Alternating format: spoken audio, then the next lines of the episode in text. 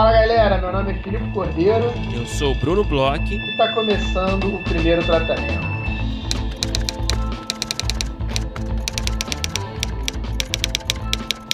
Fala Brunão, tudo bem? Fala Filipe Cordeiro, como você está? Tô bem, Brunão. Tô um pouco mais tranquilo essa semana. A gente está um pouco mais, menos é, atarefado, né? Das rodadas. Semana passada, quando a gente conversou, eu tava a 300 km por hora vendo projetos dos, do, da galera que mandou pra rodada. Graças a Deus, agora isso já está na mão dos produtores e canais, né, Bruno? É, isso aí. Foi uma correria, mas uma correria legal, assim, né? Uma correria, deu muito trabalho, mas foi uma experiência muito legal de, de, de, de organizar esse material que foi enviado pra gente. E a gente agradece mais uma vez a todo mundo que participou da rodada, que, né, que vai participar da rodada, né, que já se inscreveu, é, né, escreveu seus projetos na nossa rodada de negócios. E é isso, agora não está mais nas nossas mãos, está nas mãos dos players, dos produtores, é, que vão selecionar aí os, os projetos que, que eles acharam é, mais interessantes, mais compatíveis com as demandas deles de conteúdo, né? E muita gente tem perguntado para a gente quando que a gente vai dar notícias sobre esses projetos. Então, você que escreveu seu projeto, já fique é, atento aí à sua caixa de e-mail, que no começo de julho a gente vai receber o retorno desses, desses players e a gente vai entrar em contato com vocês. Então, no começo de julho, a gente vai fazer o anúncio aí do, da, dos projetos selecionados e as rodadas, como todos sabem, vão acontecer no final de julho. É isso, é, então em breve, né, a gente vai mandar as notícias aí para todos os participantes aí da rodada, das rodadas e das reuniões. É, é, legal também acho, falar, a gente, por conta né, muito das, das rodadas, a gente teve um movimento legal de apoiadores e a gente abriu muito diálogo né, com os apoiadores é, principalmente no grupo fechado do Facebook, mas a gente recebeu também e-mails muito legais. E a gente está com, com novos, novas frontes aí, né? Novos projetos para os apoiadores, para a gente. A gente está pensando né, em um pouco manter esse DNA de, de diálogo aberto. Acho que é um pouco do, do, do lugar do primeiro tratamento, né, Bruno? Uhum. De ser uma coisa meio de comunicação, uma coisa meio sempre sobre roteiro, né? Então a gente está com uns projetos aí que é, continuando né, com, com apoiadores, se a gente continuar mantendo um número legal de pessoas apoiando, a gente consegue ir tirando do papel, que é aquilo que a gente falou lá atrás, quando a gente começou o Apoia-se, era uma forma da gente conseguir é, melhorar o podcast, sempre, né? Uhum. E, e ao mesmo tempo com, começar a desenvolver novas iniciativas. E, e agora estão começando a sair do papel, né, Bruno? É, exatamente. A gente percebeu com a rodada que a galera tem essa, essa vontade, né? Falta talvez um espaço né, digital, um espaço online com outras iniciativas, né? Com outras ações voltadas para o roteiro audiovisual, né? Então a gente se animou bastante até para seguir nessa direção. É, muita gente, inclusive, tem, sente esse espaço, é, essa falta desse espaço no mundo virtual, né? Que tem muita gente que não consegue se deslocar a capitais, né? Onde acontecem os grandes eventos do mercado, né? Então, o primeiro tratamento é, ele está trabalhando muito nesse universo, né? Do universo online e também é voltado para essas ações que a gente possa fazer para os roteiristas, né? Ligando os roteiristas é, com, com profissionais aí de outras áreas também do mercado, com produtores, com, com executivos, né? Então a gente está trabalhando muito em função disso. É, o nosso grupo no Facebook está sendo um espaço muito gostoso também, né? De troca. A gente compartilha ali roteiros é, de convidados que passaram pelo podcast. A gente também debate outras questões que a gente coloca ali e outras pessoas colocam ali também. É super aberto ao diálogo, tem sido, tem sido um espaço bem legal realmente. E é isso, como o Filipe disse, em breve a gente vai anunciar novas ações, né? Assim como a rodada, a gente vai anunciar ali, a gente até já está trabalhando já numa ação de, de, palestras que a gente vai fazer é, com uma certa periodicidade. Então já é, aguarde aí que no começo de julho deve ter já uma, uma, uma palestra de um roteirista é, que é só para apoiadores, né, para todo mundo assistir ali pelo Zoom, né? Então a gente está trabalhando. Só que a gente não quer revelar muito, que a gente ainda está trabalhando nos detalhes. É, mas a gente já está em contato com roteiristas que passaram por aqui, grandes roteiristas do mercado. A gente está em contato com executivos de canais para ver o que a gente pode fazer, o que a gente pode oferecer para os nossos apoiadores. E, então é isso. Sabe que vão rolar aí novidades em breve é, para os nossos apoiadores aí. A gente tem, né, até convido para quem ainda não é apoiador ou para quem deixou de ser, mas um dia pode ser novamente. A gente super entende também as limitações financeiras de cada um, né? É, mas está lá no apoia.se barra primeiro tratamento. A gente tem algumas faixas de apoio, então é isso. A gente é, tá feito o convite e também esse teaser, né? Esse gostinho aí de que né, em breve vão rolar novidades. É isso, Brunão. Agora vamos falar de um dos nossos parceiros aqui, um parceiro de longa data, que a gente sempre gosta de falar, porque nos acolheu sempre com muitos braços abertos. É, vamos falar da roteiraria, que está abrindo mais uma série de cursos online. A roteiraria é bem consciente do tempo que a gente está passando. É, abriu uma nova carga aí de cursos online e vou te falar, tem cada curso, Bruno, que de novo, todo mês, quando abrem os cursos, começa a coçar o bolso, começa a coçar a curiosidade, porque, cara, eles estão arrebentando, né, Bruno? É, não, é isso aí. A gente tem alguns cursos aqui que a gente queria divulgar aqui, né? É, que, que começam agora em junho, na verdade. Então, tem alguns dias, tem algumas semanas também para alguns cursos para você fazer sua inscrição, porque certamente vale a pena, né? A gente realmente sempre enaltece a roteiraria e não é à toa, todo mundo que faz adora o curso, né, a escola, né? E esses cursos são cursos assim mais, é, digamos, nichados, né? Cada curso voltado aí para um segmento da dramaturgia, né? É, isso é legal porque a, a roteiraria tem, antigamente tinha essa, essa é... aliás, não só a roteiraria, como qualquer outra instituição de ensino, tinha esse problema do local, né? É, tinha muitos cursos, eu lembro que a gente já fez uma cabeça aqui falando sobre alguns cursos que só tinham em São Paulo, outros estavam indo para o Rio, mas basicamente eram essas duas cidades. E hoje em dia é uma puta oportunidade de você estar tá fazendo um curso da roteiraria, que, pô, é uma puta escola de roteiro, e em qualquer lugar. É, então, assim, vou, vou começar a falar aqui os cursos, é o que você falou, eles estão tendo esses cursos mais nichados que são cada vez mais interessantes, então vou trazer aqui para o nosso público os cursos que estão abrindo agora no mês de junho. O primeiro deles é o curso online de piloto de série focado em protagonistas femininas. É um curso que ele é da professora Andréa Corte Real. São 12 encontros e começa agora dia 8 de junho. Outro curso aqui, que é um que eu tenho certeza que você está se coçando para fazer, chama Humor, Texto e Cena do Guilherme Tomé, que começa também dia 8. Tô de olho nesse, tô de olho. Outro que aí já começa a mexer um pouco comigo é ficção científica, distopias e a especulação no audiovisual. Olha que legal, Esse né, curso cara? aí eu acho que vai bombar agora em tempos de pandemia. Ele é ministrado pelo Rodrigo Petrônio e começa no dia 9. São 12 encontros também. É, outro curso, esse aí, Brunão, eu sei que nós dois é. estamos muito de olho. É, é de um, uma pessoa que passou recentemente aqui pelo primeiro tratamento. É a Oficina de Diálogos do Tiese, que começa dia 17 de junho é, dois encontros também e, nossa senhora, que vontade de fazer esse curso, Bruno. É, cara, esse aí eu tô de olho demais, cara. Eu fiquei muito impressionado. Eu não conheci o, o, o Chese, né, antes da nossa entrevista. Eu fiquei muito impressionado com a nossa conversa.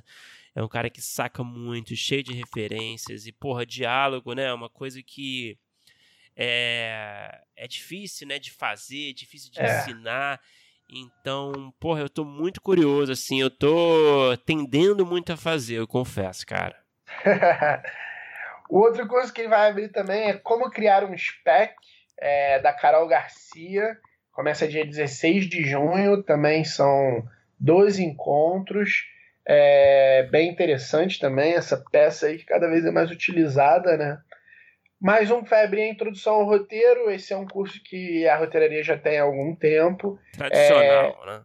É, é um curso aí da, da, da casa que, que desde que abriu, eu acho, eles ministram esse curso, que vai ser com a Lumenezes. Também dois encontros, começando no dia 16 de junho. Tem outro que eu também pô, fico muito curioso, com muita curiosidade de fazer, que é psicanálise e a construção do personagem é, com Lucas Nogueira, também dois encontros, é. começa dia 18. Esse aí me chamou bastante atenção também, cara. Esse é um, esse é um curso, se eu não me engano, já tá há um tempo na roteiraria, né? É, ele já e, tem um tempo, sim. E realmente eu acho que isso pode ser uma ferramenta muito boa, né? Você pegar essas, essas referências mesmo de psicanálise, né, para construir personagens. Eu acho que isso pode ser uma, uma mão na roda, cara. Eu acho que, nossa, eu tô pensando também em fazer esse. É, isso é muito interessante. Outro que vai abrir é o Criação e Roteiro de Série Documental da Ana Abreu. Eu estou até fazendo um outro curso da Ana Abreu. É, recomendo muito. É, provavelmente devo fazer esse também, porque o que eu faço tem um outro foco. E, cara, eu, eu, eu só, só recomendo. Assim, é, é minha experiência com ela está sendo excelente. Eu gosto muito desse tipo de, de série. Eu, eu falei já algumas vezes aqui que durante a pandemia eu assisti Tiger King. É, fico assistindo todas essas séries, essas da Netflix, então, que, que são as documentais que, que, desde, sei lá, de Wild Wild Country até Bandidos na TV, eu sempre, sempre, sempre assisto. Eu sou meio fissuradão nisso aí tenho projetos em cima disso, então é eu recomendo com muita força esse curso aí pra galera. Felipe é ratão, ratão do não ficção, né? Você é conhecido por esse, esse apelido no mercado. Bom, seguindo aí, é, a gente tem também um curso de Bíblia da criação à venda. É um curso com a Patrícia Leme e o Pedro Reinato. É um curso que também dois encontros, começa dia 19 é um curso que eu também acho muito interessante. É, é, a Bíblia é uma peça de venda muito importante, né?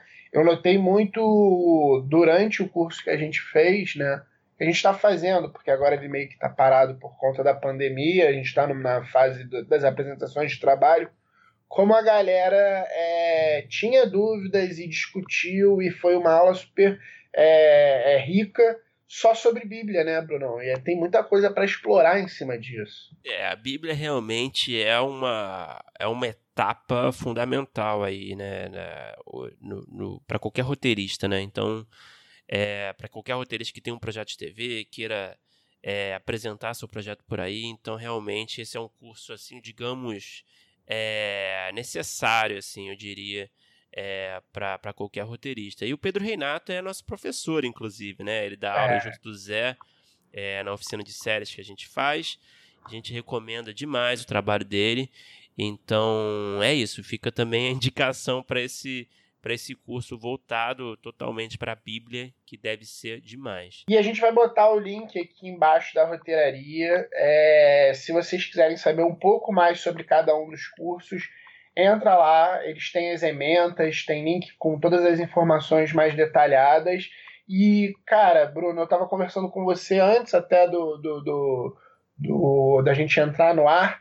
É, eu, como eu falei, eu estou fazendo esse curso online né, de, de é, não ficção com a Ana Abreu, que aí pega também outras coisas, como reality, é, pega tudo que é não ficção, né, esses programas também. E eu tava te falando como eu tô gostando dessa experiência, é uma experiência diferente, né?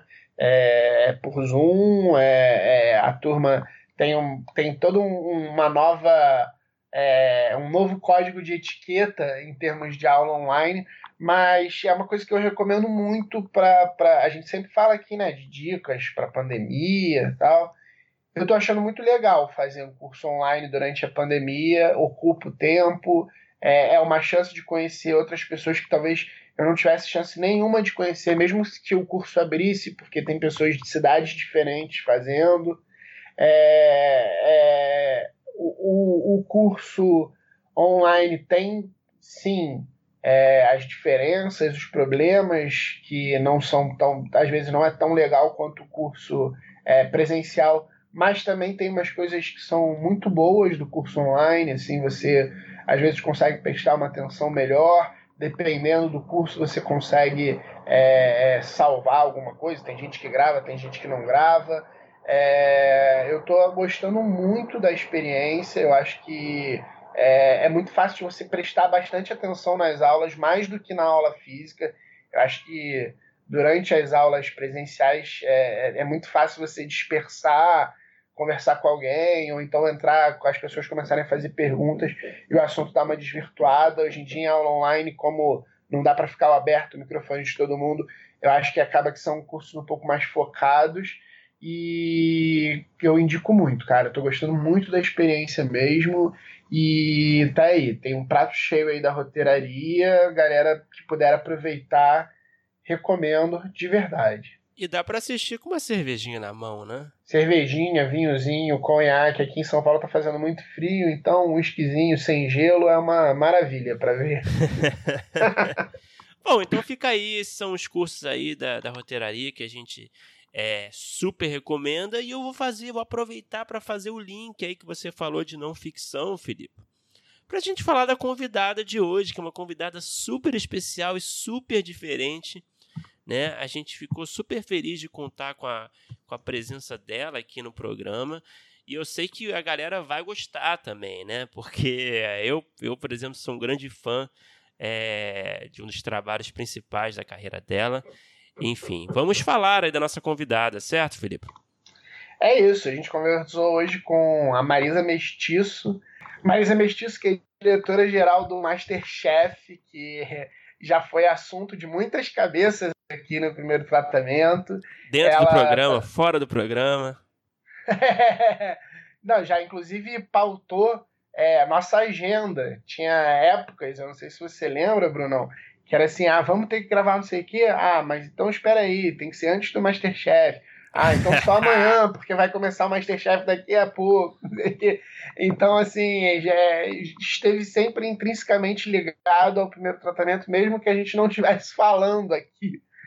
Ela também trabalhou em Tabu da NetGeo, A Vaga com a HBO, fez o documentário Nunca Me Sonharam, dirigiu o reality Ultimate Legends Training, que é sobre games. Ela tem uma experiência aí em vários lugares do audiovisual diferente. Ela conversou com a gente, contou pra gente é, que ela já passou por um pouco de quase todos os, os ramos do audiovisual. Hoje em dia comanda aí um dos principais programas que a gente tem e gosta na televisão. E é uma grande especialista realmente em não ficção. Foi um papo que é, caminhou para esse lado, um lado que já, já me era de muito interesse, então eu adorei conversar. E como fã, e você então, fã de carteirinha de Masterchef, foi uma conversa interessante, né, Bruno? É, e eu me controlei, né, Felipe? Vamos lá, vamos admitir que eu me, me segurei para não ficar tietando, que às vezes eu consigo, às vezes eu não consigo, acho que dessa vez eu consegui. É, e a Marisa, cara, é demais, muito divertida, é, cheia de experiência, cheia de conhecimento para compartilhar.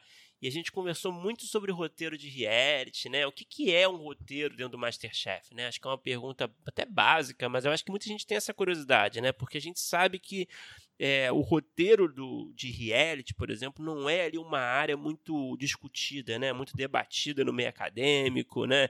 Ninguém sabe muito o que acontece ali, qual é a função ali exatamente do roteirista num programa como esse.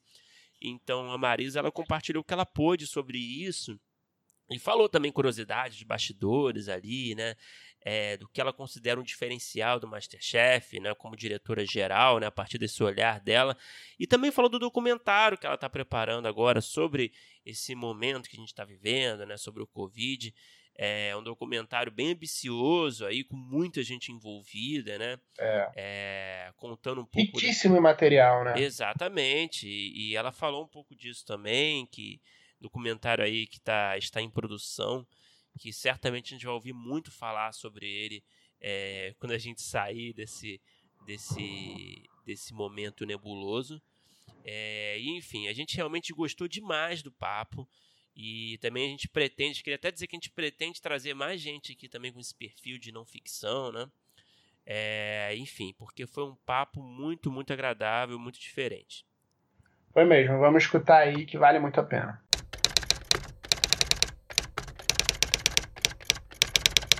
Marisa, é, pô, seja muito bem-vindo ao, ao, programa aqui. A gente fica muito feliz de falar com você. É, somos fãs do seu trabalho, como a gente disse aqui em off.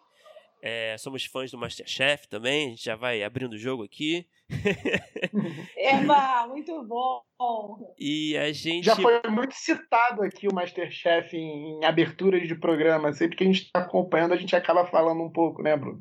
Uhum, totalmente. Gente... Eu, fico, eu fico super, super, super feliz, gente. De verdade, é um prazer estar com vocês aqui e dialogando com tantos profissionais. A gente está num momento tão louco e de descrédito, né? Eu sou uma profissional do audiovisual com formação em jornalismo, então assim eu sou a representação da frustração nesse momento em que a gente está vivendo a pandemia, é. É, as políticas públicas, as relações interpessoais, né? Acho que é, é necessário a gente ter um espaço onde a gente dialogue e dê voz para quem está tentando fazer diferente e tem tantos tantos entraves. Então, é de verdade um prazer ter admiradores do nosso trabalho, mas efetivamente é um prazer imenso eu estar aqui é, na janela de vocês, é, dialogando com milhares de pessoas, milhares de Marisas, né? É, acho que é, é uma, uma, uma via de mão dupla. Ainda bem. É, ô Marisa, então, maravilha. É, vamos abrir a conversa, né? Eu queria, é, até para quem está ouvindo a gente não conhece muito bem o seu trabalho, é, a gente queria ter uma dimensão assim um pouco da sua jornada. E eu queria te perguntar, né, para dar margem, né, para sua resposta, é, você tem a formação como jornalista, né, pelo que eu pesquisei, né, a formação de origem, né? É, eu queria saber Isso. como é que uma jornalista foi parar nesse mundo é, do reality, principalmente, né? Se você sempre teve interesse em explorar esse universo profissionalmente, eu queria que você falasse um pouco da sua trajetória mesmo no audiovisual.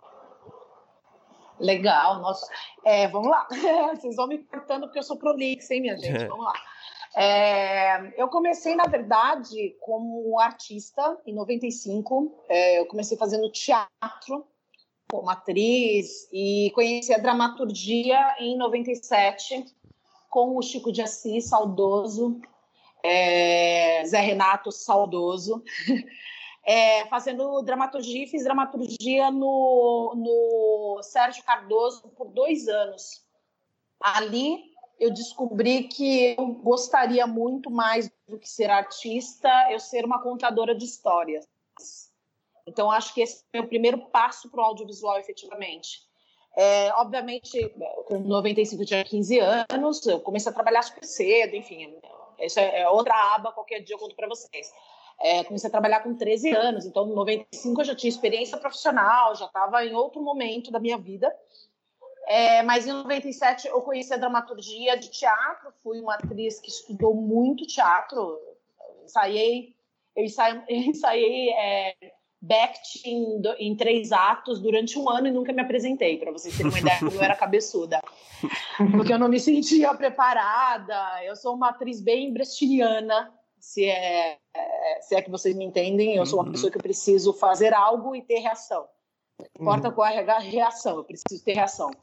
Bom, é, comecei com, com audiovisual, mas é, em televisão. Comecei como cinegrafista, fazia alguns frilas. Eu sempre fui uma pessoa que sempre tive muita curiosidade de experimentar, eu gostava de entender, eu sempre fui uma pessoa que gostava de artes, então automaticamente a imagem me atraía. Então eu fui fazer, virei cinegrafista porque eu queria experimentar, eu passei a fazer foto como fotógrafa para experimentar, depois eu fui para edição, que era algo que eu falava para os meus colegas que todo mundo deveria ter uma imersão de montagem, porque é onde você realmente consegue contextualizar a expectativa de um filme ou de um projeto e a realidade que ele se transforma. É... Daí eu entrei para a televisão, ainda fazendo pequenas coisas, já em 2002, acho. É, fui fazer, é, trabalhar durante três meses em Araraquara, fazer campanha política, olha que maravilha. É, e daí de lá eu voltei para São Paulo e comecei a cair numa produtora que fazia cobertura esportiva do de off-road, Rádio dos Sertões, foi o, o, projeto maior que eu fiz. mas fiz algumas coisas de fórmulas, enfim. Entrei num ambiente de cobertura jornalística, com documentário, com cobertura de link para canais a cabo, enfim. Mas trabalhando mesmo... como jornalista mesmo, ou já hum. flertando com direção, com roteiro? Então, aí é que tá. Eu não era nenhuma coisa nem outra. Eu era uma produtora engajada em querer dialogar, porque o conteúdo me fascinava. Daí eu fiz, daí em 2003 eu resolvi que eu tinha que estudar. Afinal de contas, eu estava com 23 anos, tinha trabalhado, né? Eu sou uma garota que nasceu na periferia, então não é comum é, você já emendar é, da escola para a faculdade, porque você precisa pagar a faculdade. Não tinha bolsas de ProUni, esses esses programas que facilitavam a vida. Eu ainda tinha, eu, pelo menos eu não tinha acesso, né? Posso estar falando uma bobagem aqui. É, mas eu fui fazer rádio e TV, fiz seis meses de rádio e TV e falei, nossa, não tem nada a ver comigo, porque eu estou pagando uma faculdade da qual eu estou, na verdade, fazendo o que é o meu trabalho. E daí voltei para trabalhar e comecei a ficar meio com conteúdo, então, dos projetos. Eu fiz documentário de 18 anos do Rádio de Sertões, enfim. Daí eu comecei a escrever, porque eu gostava de escrever, então meio que meu pezinho estava ali. Como eu vinha com uma bagagem de dois anos de dramaturgia, é, e basicamente dramaturgia, mesmo sendo de teatro, ela está muito calcada nas estruturas né, de, de, construção de uma timeline, de storytelling, da trajetória do herói, enfim, de todas as técnicas que se compõem para fazer um roteiro. Eu me senti muito tranquila em começar a escrever e ali eu fui ficando. Daí, em 2004, eu decidi que eu precisava melhorar minha ferramenta, porque só talento não bastava, só ser curiosa também não bastava. Então, em 2004, eu decidi fazer jornalismo, porque eu achava que eu precisava melhorar a minha condição de produzir conteúdo, seja escrevendo, seja dirigindo. É, e quando você trabalha eu sou de uma geração que começou a trabalhar em que trabalhava muito para produtora, para canal a cabo. Então era natural que você executava mais de uma função. Então, em alguns projetos eu dirigia, nos outros eu era diretora de um, sei lá, de um pocket de externa. É, no outro eu fazia pauta, mesmo não sendo jornalista ainda na época. Moral da história, quando eu entrei para o jornalismo, minha cabeça abriu, é, era 180, virou 360 graus. É, uhum. eu descobri que é, eu precisava daquela ferramenta para poder melhorar a minha entrega, porque eu era uma profissional que trabalhava bem nos nichos é, de, de, de, séries, trabalhava como passei a trabalhar como pesquisadora e jornalista de documentários, de séries de, de canal a cabo, fiz a vaga para a HBO pela O2, como pesquisadora. Fiz Tabu, que eu acho que é da NetGeo, que é um projeto que eu amei, uhum. é, como pesquisadora e primeiro, primeiro draft do, do roteiro. É, enfim, eu comecei a, a migrar e estou tentando ver qual é o meu gancho para vir para televisão. Ah, lembrei. Gente, eu, eu, passei por tantos lugares, trabalhei de Já tantas fez de coisas tudo, né? Perdi. Eu já, eu já trabalhei de tudo, gente. Eu trabalhei de tudo que você pode imaginar, eu já fiz. É, mas voltando, é, até eu chegar em 2009, acho que 2009 eu cheguei na iWorks, logo quando ela começou, que era quatro cabeças, que fazia o CQC, a Liga, enfim, esses produtos que tinham uma pegada é, nova, mas uhum. que era para canal aberto.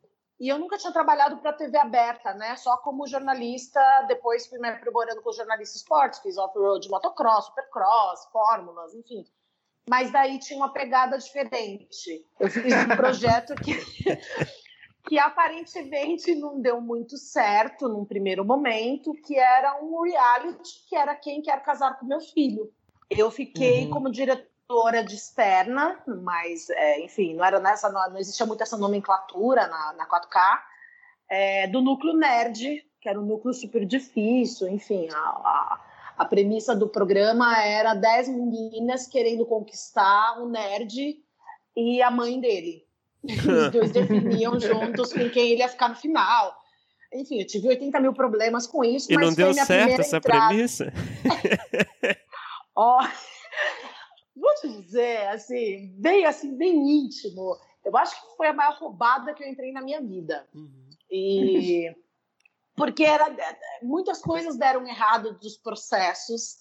E nós estávamos numa produtora onde tinham pessoas muito geniais. O meu diretor geral era o Seba, que era um cara muito bacana, na verdade é um cara muito bacana, que era o diretor da liga, ou seja, ele estava experimentando um, um novo nicho, mas era um projeto do qual a gente acabou tendo muitas surpresas, né? Você imagina, é uma equipe pequena, cada um, cada diretor de externo com um núcleo, e eu fiquei com o núcleo de um cara travado, com uma mãe, mãe conservadora, é, dez mulheres diferentes. Então, dentro desse lugar, eu conheci pessoas incríveis. Uma das pessoas é o Rodrigo Pastoriza, que agora trabalha para a BBC. É um produtor executivo incrível, é um cara com muito pé no conteúdo, então acho que tem a minha relação de amizade com um projeto difícil, acho que pelo menos valeu. Porque nesse projeto eu também conheci o meu primeiro diretor do Master, que foi o Patrício Dias, ele era coordenador de conteúdo é, desse projeto, então eu acabei conhecendo duas pessoas bem importantes na minha carreira e eu reflito isso de uma forma muito positiva, porque mesmo sendo uma pessoa muito aventureira, se vocês hoje falarem, Marisa, acabou o nosso podcast aqui, vamos montar um roteiro e vamos sair para gravar amanhã, é capaz de eu falar assim: posso chamar mais dois amigos? e vamos embora. Olha o que a gente faz. Vamos de máscara, mas a gente falando faz. sério, cara, vamos de máscara, é isso aí, tamo junto. É, eu sou muito aventureira, então na sequência eu acho que eu tive muito, eu só fui muito afortunada de conhecer essas pessoas e seguida aí eu fiz um projeto que daí sim é para dar risada, eu fiz Mulheres Ricas 2 para Band, que é um clássico. Que daí eu comecei é, Porra, um clássico bizarro, né? É, mas foi muito legal porque eu me aproximei da família da Mari Mesquita e do Luizão do Corinthians, que era o núcleo que eu cuidava como diretora de externa. E eu fiz vários amigos e ali eu comecei a experimentar a TV aberta mais rústica, mais cine guerrilha, sabe? Uhum. É... E desse projeto eu fui fazendo outras coisas, enfim, eu fiz é, é, que eu fui sempre pingando, né? Então preciso ir e voltar. É, eu fiz Tempos de Escola, uma temporada com Serginho Groisman como roteirista e pesquisadora. É, que mais que eu fiz? Eu fiz o BR é, 114, um documentário para a TV Brasil, também como pesquisadora e primeira roteirista de gravação. Eu fui experimentando muitas coisas, mas a certeza é, todas elas me levavam para para o roteiro, porque eu era a condutora da história, sabe? Eu uhum. era a criativa, digamos assim, sabe? Essa criado por, que agora é super, sei lá, showrunning, que uhum. não é o que eu sou, mas era a minha premissa. Eu pegava a ideia, transformava ela e trazia personagens para dar vida para o projeto. E eu voltei para a reality em 2013, quando o Patrício Dias chegou para mim e falou: Olha, vai entrar um projeto grande na Band, pela Band, a Quatro Cabeças já tinha virado a iWorks, que era outra multinacional. E ele falou: Acho que a gente vai fazer alguma coisa sobre gastronomia e eu queria que você viesse me ajudar a descobrir os talentos, porque era muito a minha praia, né? Como pesquisadora, descobrir pessoas que dessem voz a uma ideia. É, e foi aí que começou meu meu relacionamento com a, o Masterchef, que hoje é o projeto que eu dirijo sozinha, mas tive a implementação junto com o Patrício Dias, é, tanto que o primeiro episódio no ar, eu estava grávida da minha filha Luísa, é, e ele me ligou e falou assim, nossa, nosso filho nasceu, porque o Masterchef foi feito muito a duas mãos, né, a quatro mãos, né, duas, como eu sou ótima de matemática. Hum. é, é. Então eu comecei e comecei a desenvolver técnicas para transformar reality, que era muito marginalizado por nós profissionais do audiovisual, e eu já tinha uma cabeça marginalizada, porque pensa, eu era uma atriz e uma estudiosa de teatro, de um teatro muito, muito, muito é, intelectualizado, de você é, usar técnicas, falar de Brecht, falar de Stanislavski, de de Samuel Beckett, de você trazer Nietzsche para dentro da sua concepção, de estudar dramaturgia com Chico de Assis, com Zé Renato.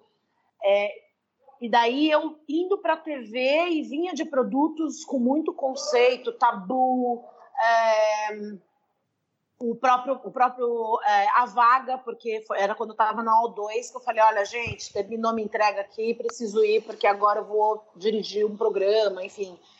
É, a Lê, que era produtora na época, nosso executivo, uma graça, enfim.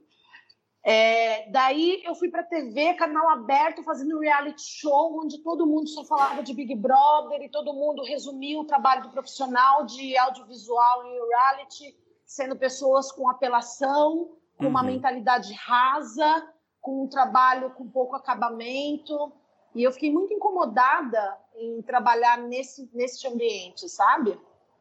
Mas eu tive a sorte de ter pessoas à minha volta que também tinham a mesma concepção de que a gente tinha um tema muito interessante, que era gastronomia, é, de trabalhar a gastronomia como cultura. Então a gente foi transformando aquilo que parecia banal, um projeto que era um sucesso em massa, de licenciados, de pessoas fanáticas, de altos números de BOP, de pessoas ovacionando a gastronomia e usando expressões como gourmetização, e era tudo que a gente queria fugir.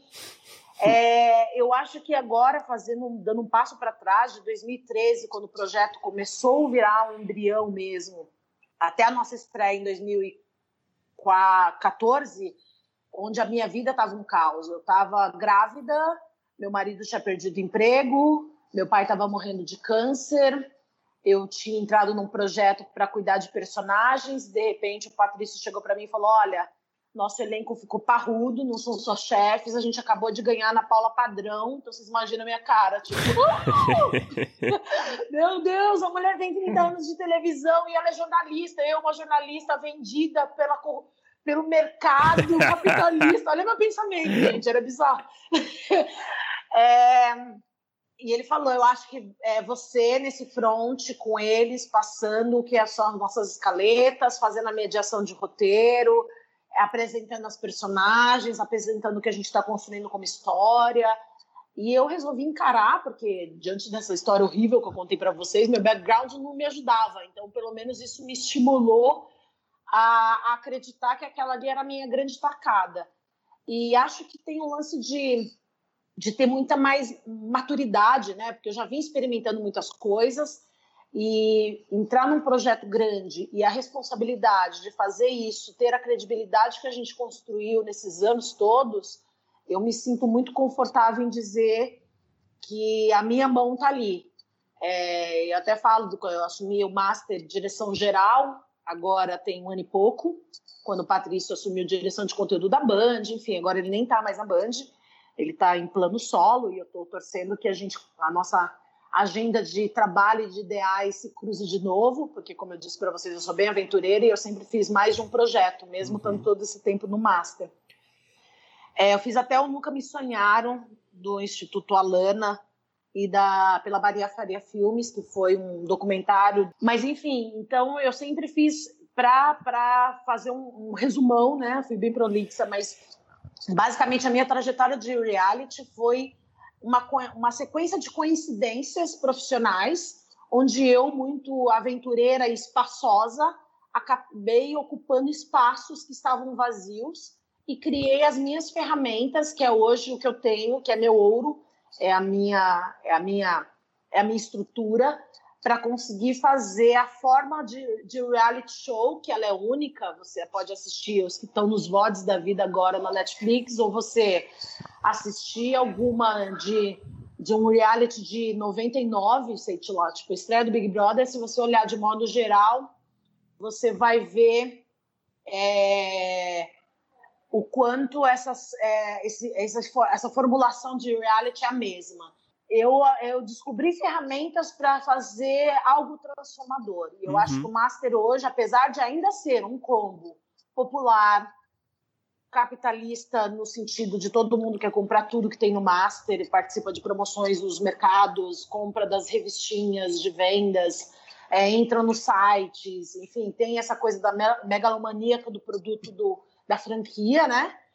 Mas a gente tem a originalidade. Eu passei a ser uma pessoa que comecei a estudar gastronomia para poder, não de forma formal, né? Eu não tenho formação gastronômica, mas eu li, sei lá, 90% dos livros que você pode imaginar sobre técnica, sobre bases, e tenho contato com todos os principais chefes do Brasil, é, num grau de poder pedir ajuda para definir alguma coisa, e além de ter um elenco que é muito legal é, trabalhando comigo e que também traz é, insights sobre o que está acontecendo. A gente está agora começando a pensar na próxima temporada e a gente vai trazer coisas bem lindas. Tive uma reunião, até por isso que eu me atrasei, desculpe.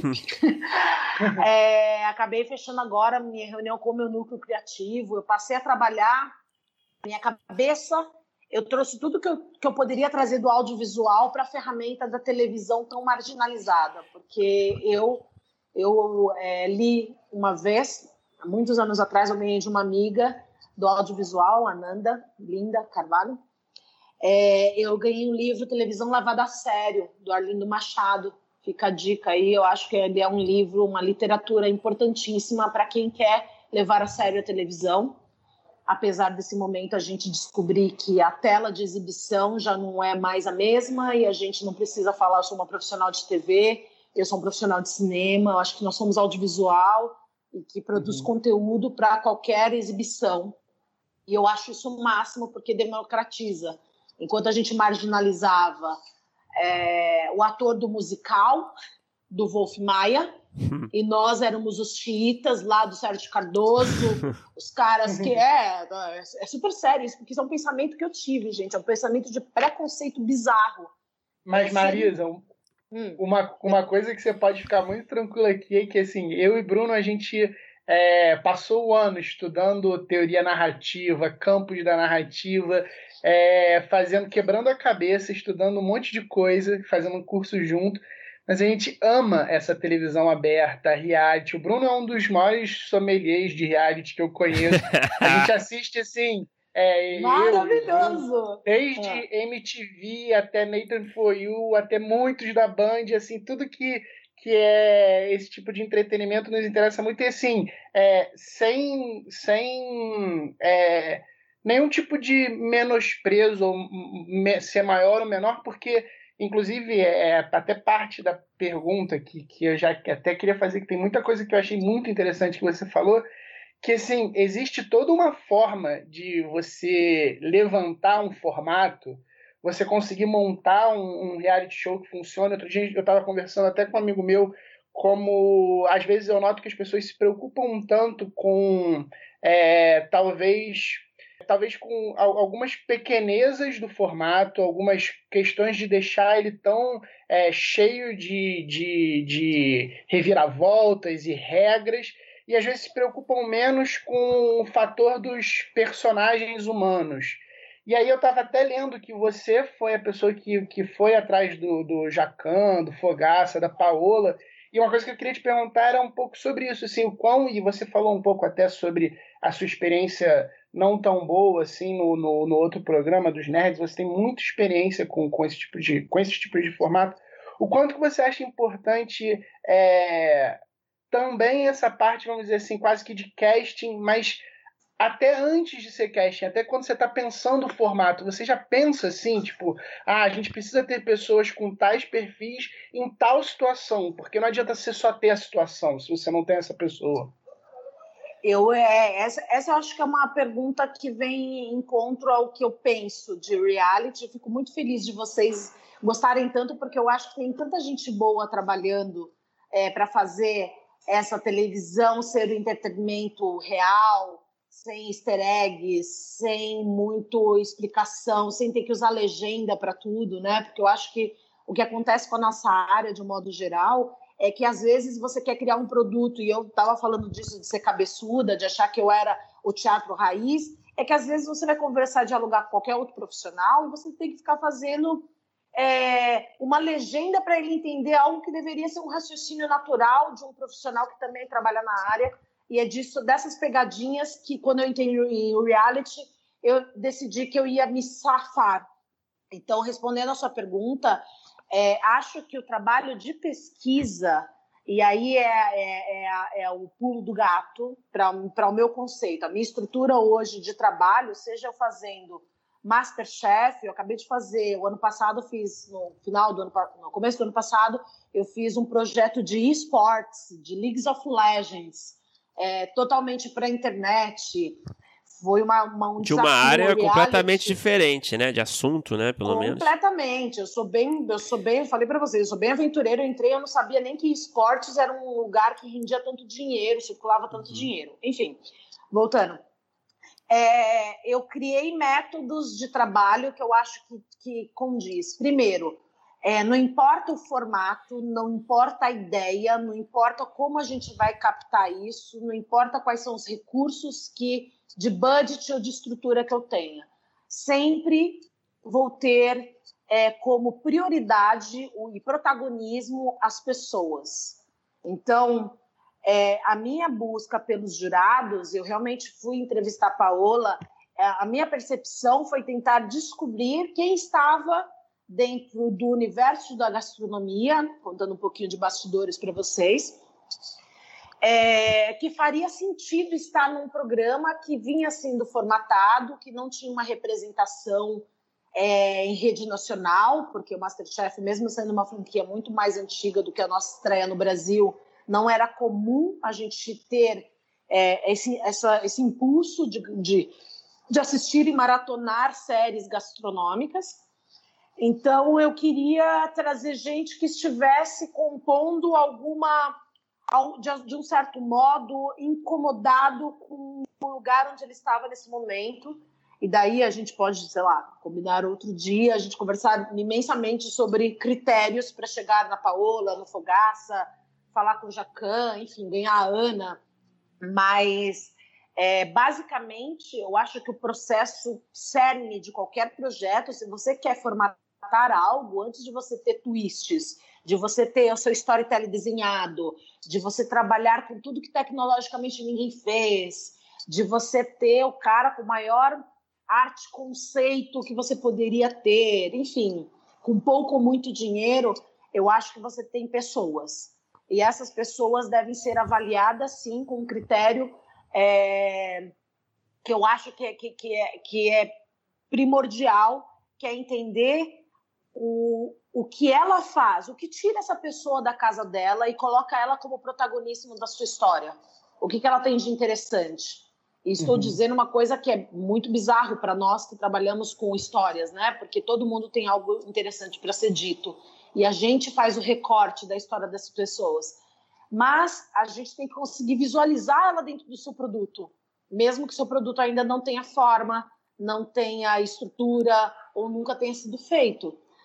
É, essa, essa é a minha cabeça. Se eu pudesse dar uma dica para quem faz pesquisa ou casting, porque eu diferencio pesquisa de casting, porque eu acho que o casting faz operacionalmente o que precisa ser. Eu tenho um volume. Masterchef, eu tenho um volume no início, geralmente.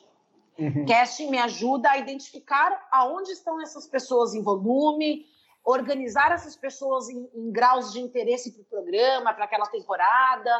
É, eu tenho geralmente um desenho com o meu criativo, onde eu tenho um resumo do que eu gostaria de tema da temporada, onde as coisas é, se, se comunicam e se integram para ter o original, para ter o frescor, para ter a, a marca registrada. Então você vê que eu estou falando de comecei a falar de personagem, para mim personagem está atrelado ao que eu quero dizer, que está atrelado à maneira que eu vou chegar até essa pessoa, que está atrelado a como eu visualizo ela dentro do meu produto.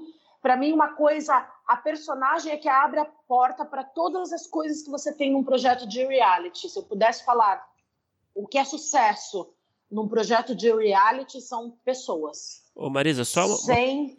Pode hum. falar, desculpa. Não, não, é só para dizer que é, é, é, é o primórdio. Eu não tenho não é, não é. A gente sempre pensa quando a gente vê esses pitches. Eu assisto muito a essas tentativas da, das pessoas trazerem projetos, às vezes até para outras emissoras, colegas que ficam dizendo qual é a fórmula, qual é a fórmula. Eu acho que a fórmula do programa é pouco, pouco interessa se você não tem pessoas que conseguem dar voz para você fazer esse projeto, entendeu? Eu só queria aproveitar, né, que a gente está falando da escolha até de jurados, né, você abriu um pouco desses bastidores, e eu queria fazer uma pergunta Sim. em relação a, ao formato, é, é, em relação à escolha dos jurados, você tem o Masterchef, considerando que o Masterchef, por exemplo, é um programa, uma versão brasileira de um programa já né, feito lá fora, de, em vários países, ele, uma versão, é, uma, é, é, é um licenciamento para o Brasil, né? Considerando essa informação, como é que, a, nessa escolha, eu queria saber, nessa escolha desses personagens centrais, jurados, por exemplo, o quanto que vocês se apoiam é, nesse, nessas versões originais, as versões gringas? Existe, assim, um critério parecido que vocês pensam, talvez, em emular é, escolhas que, que foram feitas fora do país? Ou vocês realmente é, tiveram a preocupação de, de abrasileirar o máximo possível o formato? Eu acho que assim, essa, eu vou te responder duas coisas na sua mesma pergunta. Eu acho que toda vez que a gente trabalha com uma franquia, e o Masterchef é uma franquia, e muitos outros projetos, é, eles, a gente tem, obviamente, um guide, né? A gente tem uma bíblia. A gente precisa é, seguir alguns protocolos, e uma das sugestões de qualquer formato de reality que é franqueado é, é absorva o que os outros países estão fazendo, porque os learns deles já provavelmente vai facilitar a sua vida na hora da implementação do projeto. Uhum. Mas a gente teve, é, até então, a gente não tinha uma figura da Ana Paula como exemplo em outros países. Então, depois virou, agora a gente até tem, acho que a Espanha tem apresentadora, tá agora, enfim. Então a gente começou a pensar o que, que, o que, que a gente tinha no Brasil que pudesse compor é, o que você bem disse, de ter abrasileirado, de ter uma identificação. E a gente chegou nessa formulação em que, em que era um combo, não existia uma Bíblia dizendo ah, precisamos de um estrangeiro, um brasileiro e outro estrangeiro. Nós chegamos nessa formulação porque a gente acreditava que ter o Jacan era interessante porque ele é o berço da gastronomia, e tinha um apelo muito interessante, né? A gente fala, o Jacan é uma figura icônica, pitoresca até. Uhum. Então, caricato, né? As pessoas amam. É um ele faz puta personagem. Puta personagem. Ele é, ele é gordinho, todo mundo quer abraçar. Ele tem aquele sotaque que às vezes você não entende, mas você faz, ah, Jacan. E uma é... fábrica de meme, né? E uma fábrica de meme. Ele é muito maravilhoso. E ele tem um humor, já canta em um humor muito peculiar. Então, isso chamou muita atenção pra gente. A Paola, ela é uma entidade, minha gente. Nossa, ela é demais, é, né? Quem, quem é não é, é apaixonado por Paola Carosella se apaixone, porque ela é incrível. Ela é aquela estudiosa. Quando a gente decidiu que era ela e falou com ela, e ela pensou e ela decidiu, vamos embora, que é isso aí ela foi estudar, ela não era uma pessoa que assistia, ela não tinha televisão na casa dela, então ela nem sabia do que ela estava falando, do que ela estava fechando. É, então ela trazia, traria para a gente na composição de jurados o que, que trazia credibilidade. O brasileiro gosta de uma pessoa que vai lá buscar algo que vá dar aprendizado, né? A gente gosta dessa coisa de compartilhar. A gente tem a cultura de parar para ouvir alguém que traz algo do, do qual a gente não domina. E o Fogaça é um combo que mistura é, esse misticismo, sabe, brasileiro. É o cara do interior, é o cara que tem essa figura, né, essa capa totalmente hardcore, é o cara que tem um coração imenso, é o cara que que tem uma, uma, uma leveza de abrir seu coração e abrir a sua casa, a sua história, sem filtro. É, nós ficamos muito apaixonados e que via com uma culinária uma pegada muito brasileira, é, fora desse raio de tipo preciso preciso ficar fazendo coisas que só gringo paga pau para ver, sabe? Ele batia no peito e falou: não, essa é minha, essa é minha, minha gastronomia. E a gente, quando eu fui visitá-lo, isso eu nunca contei para ninguém, vai ser inédito aqui, mas Opa. vou compartilhar porque eu acho que é uma coisa. É, quando eu fui entrevistar ele no SAL, era o SAL dele aqui em São Paulo, ali da, do Higienópolis, é, eu fui lá e eu fiquei esperando ele terminar de cozinhar e eu olhei para ele e por alguns minutos eu esqueci por que, que eu estava ali. Eu fiquei olhando com admiração e eu, e eu entendi que o meu olho era a tela, sabe? Olha. Se eu estava ali parada para ver aquele cara fazendo um gestual, um gestual bonito, uma vozeirona, uma voz grossa, cansada, de quem gritou muito na vida, de quem tem um pigarro, sei lá, sabe? Muito. É, muito underground. E daí, quando ele sentou para conversar comigo, ele apresentou um tom doce. Eu falei assim, gente, que cara antagônico. Se ele fosse personagem de um filme meu, eu ia, tipo, esmiuçar. eu ia querer fazer uma defesa no pitching só do Fugaça.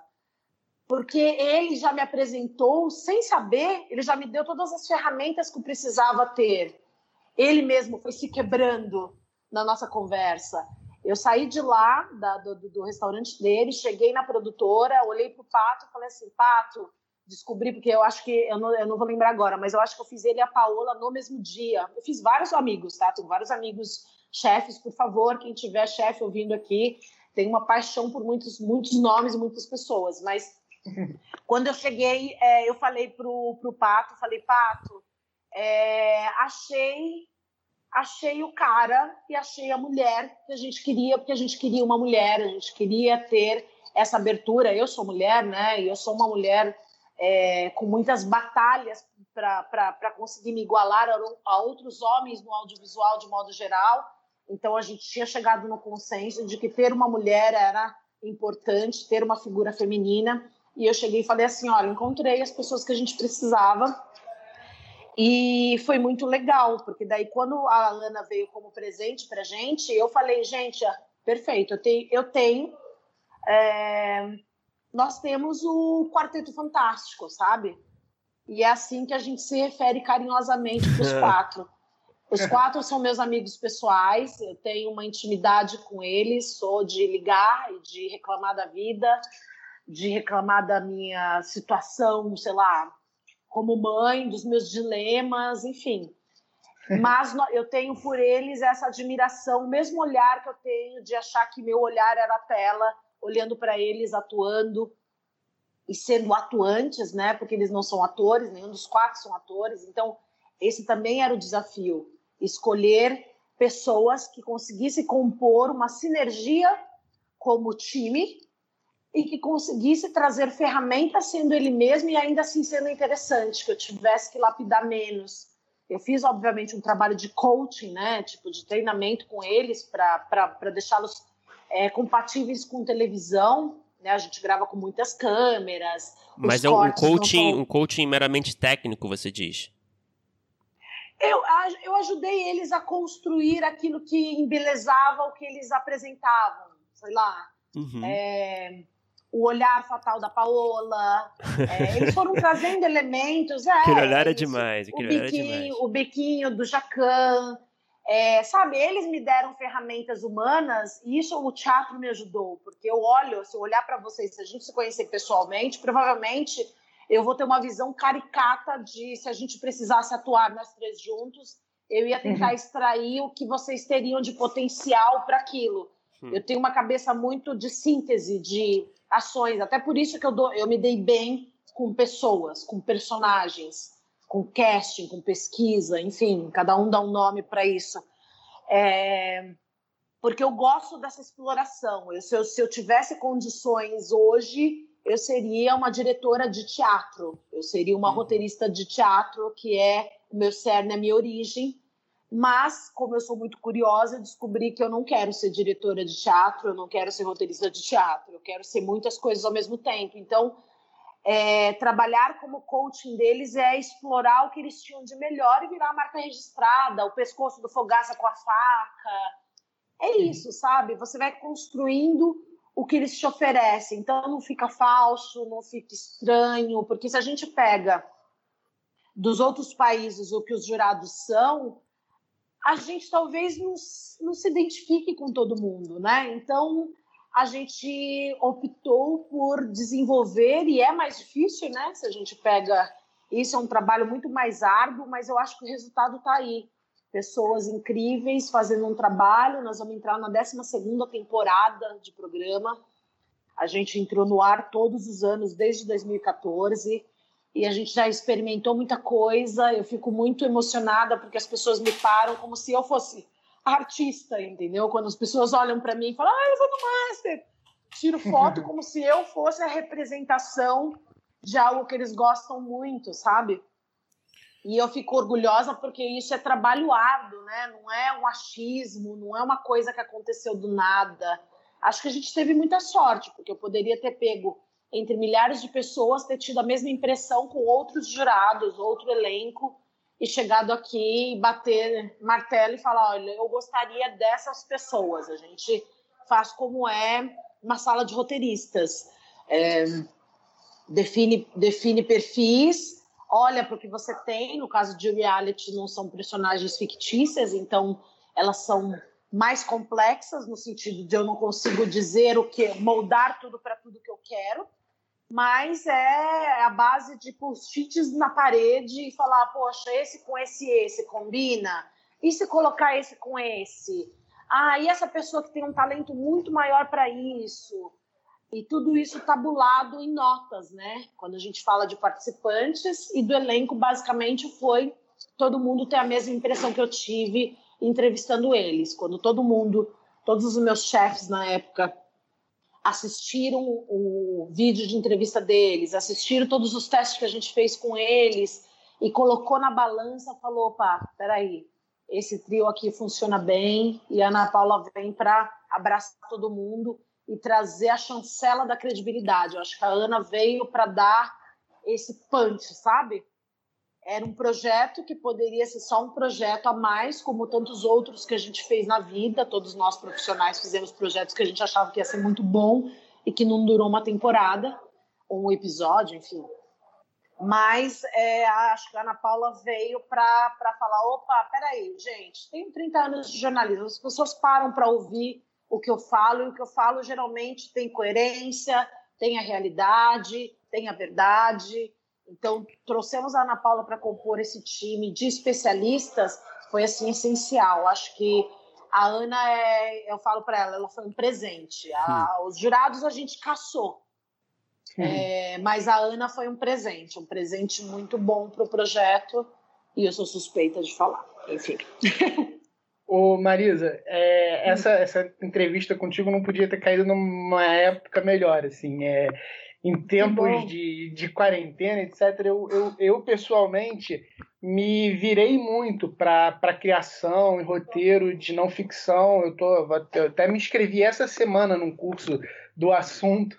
E aí, uma coisa que eu queria te perguntar, é, trabalhando com não ficção e até talvez um pouco menos nos realities, mas até muito nos, nos, nas séries documentais e nos documentários que você trabalhou, é o seguinte: é, existe uma certa, uma certa dualidade entre o que é vivo e o que você levantou, o que você planejou quando você vai fazer uma, uma série de não ficção. Isso deve acontecer até em reality, mas o reality ele tem uma coisa do formato um pouco mais fechado. E aí eu queria saber qual é o seu feeling é, entre o quanto que você vai é, deixando essas histórias te levar, o quanto que você segura, o quanto que você é, entra em certos buracos, porque assim, eu, eu, eu me interessava há muito tempo por, um, por um, uma coisa que passou pela minha vida, e aí eu comecei a levantar um projeto, aí agora em tempos de quarentena eu fui é, é rever esse projeto e fazer pesquisas, eu achava que eu conhecia o assunto de cabo a rabo, mandei assim dois e-mails e eu conheci assim três pessoas com experiências em relação à história completamente diferentes, com histórias que eu não conhecia em cima de uma coisa que eu achava que eu dominava, e meio que eu voltei dez casas e estou refazendo toda uma pesquisa que eu achava que era enorme. Então, qual é o seu feeling, assim, a, a, até onde você vai? Tem algum lugar que tem que parar? É quando você nota que você achou? Como é que funciona é, esse controle de encontrar uma história quando ela não é uma não, quando ela é uma não ficção, quando ela está tão aberta assim. Nossa, essa eu acho que é uma pergunta bem complexa, mas vou usar um exemplo é, real que eu carrego para a vida. É, o Chico de Assis uma vez falou numa, numa das primeiras aulas dele, é, para todos nós. Eu era ouvinte, tá? Nessa época, eu nem era a, a cooperativa é, brasileira paulista de teatro, não, eu não tinha passado na primeira lista, sabe? Aquela tipo que vai lá por insistência. E ele deixou ser ouvinte por quase um ano. Eu fiz dois anos com ele. Por quase um ano eu fui só ouvinte, eu não podia falar nada. Mas uma coisa ele falou e eu carrego para a vida, e eu acho que nesse seu momento talvez case. Ele falou para mim: se você pega o seu roteiro, a sua ideia, o seu projeto, você ruminou ele todo o tempo que você achava, você mastigou tudo aquilo que te dava uma proficiência de especialista, ou pelo menos a artimanha de você se sentir confortável e falar sobre ela. Você guarda isso. Quando você retoma e você não se reconhece naquele projeto, ou você tem exatamente o seu sentimento de falar: peraí, tem alguma coisa que não está encaixando porque era bom, era não sei o quê. Ele falou assim: quando você esquece dos steps que te levaram até ali e você não está mais confiante naquilo, é porque aquela sua história, aquele seu roteiro, aquele, aquele seu passo, ele não era importante. Então, acho que fica para todos os nossos colegas. Primeiro, eu ficaria super lisonjeada de aproveitar esse momento com vocês e dizer para todo mundo, eu acabo lendo muitos projetos de não ficção, porque eu estou atuando é, nisso há bastante tempo e ficaria muito feliz, deixo aqui aberto para o público de vocês, que eu adoraria é, ouvir as histórias, ver o que vocês estão fazendo, não só você especificamente, porque depois a gente tem a brodagem aqui, a gente conversa paralela. Mas eu, eu tenho é, lido muita coisa, muito projeto lindo, talvez é, pensando aqui no seu, eu não sei nada sobre o seu, mas eu acho que tem muita ideia linda que passa a ter vida agora, na, no momento que a gente precisa se reinventar, porque a gente também está em outro momento, então a gente está olhando para aquilo diferente. Então, se eu tivesse, se eu, se eu posso te dizer onde é o limite, o limite é onde você se sentir confortável de novo. Porque toda vez que eu assisto qualquer projeto que eu participei, depois de três, quatro anos, eu sempre tenho a impressão que talvez eu deveria ter investido mais numa personagem onde eu olho no ar, que talvez não tenha a melhor história, onde essa personagem hoje trouxe, trouxe incoerências que eu não consegui identificar. Eu acho que é tão complexo que eu acho que a, a, a oportunidade que a gente tem agora nesse momento de rever projetos, quem está com a gaveta aí, está sem coragem de mexer, aproveita esse momento de quarentena para rever e olha para agora para este momento e, e, e, visualiza, faz o que o Chico de Assis fez e falou para a gente fazer e é o que eu carrego para mim como, como premissa de qualquer projeto que eu aceito fazer ou não.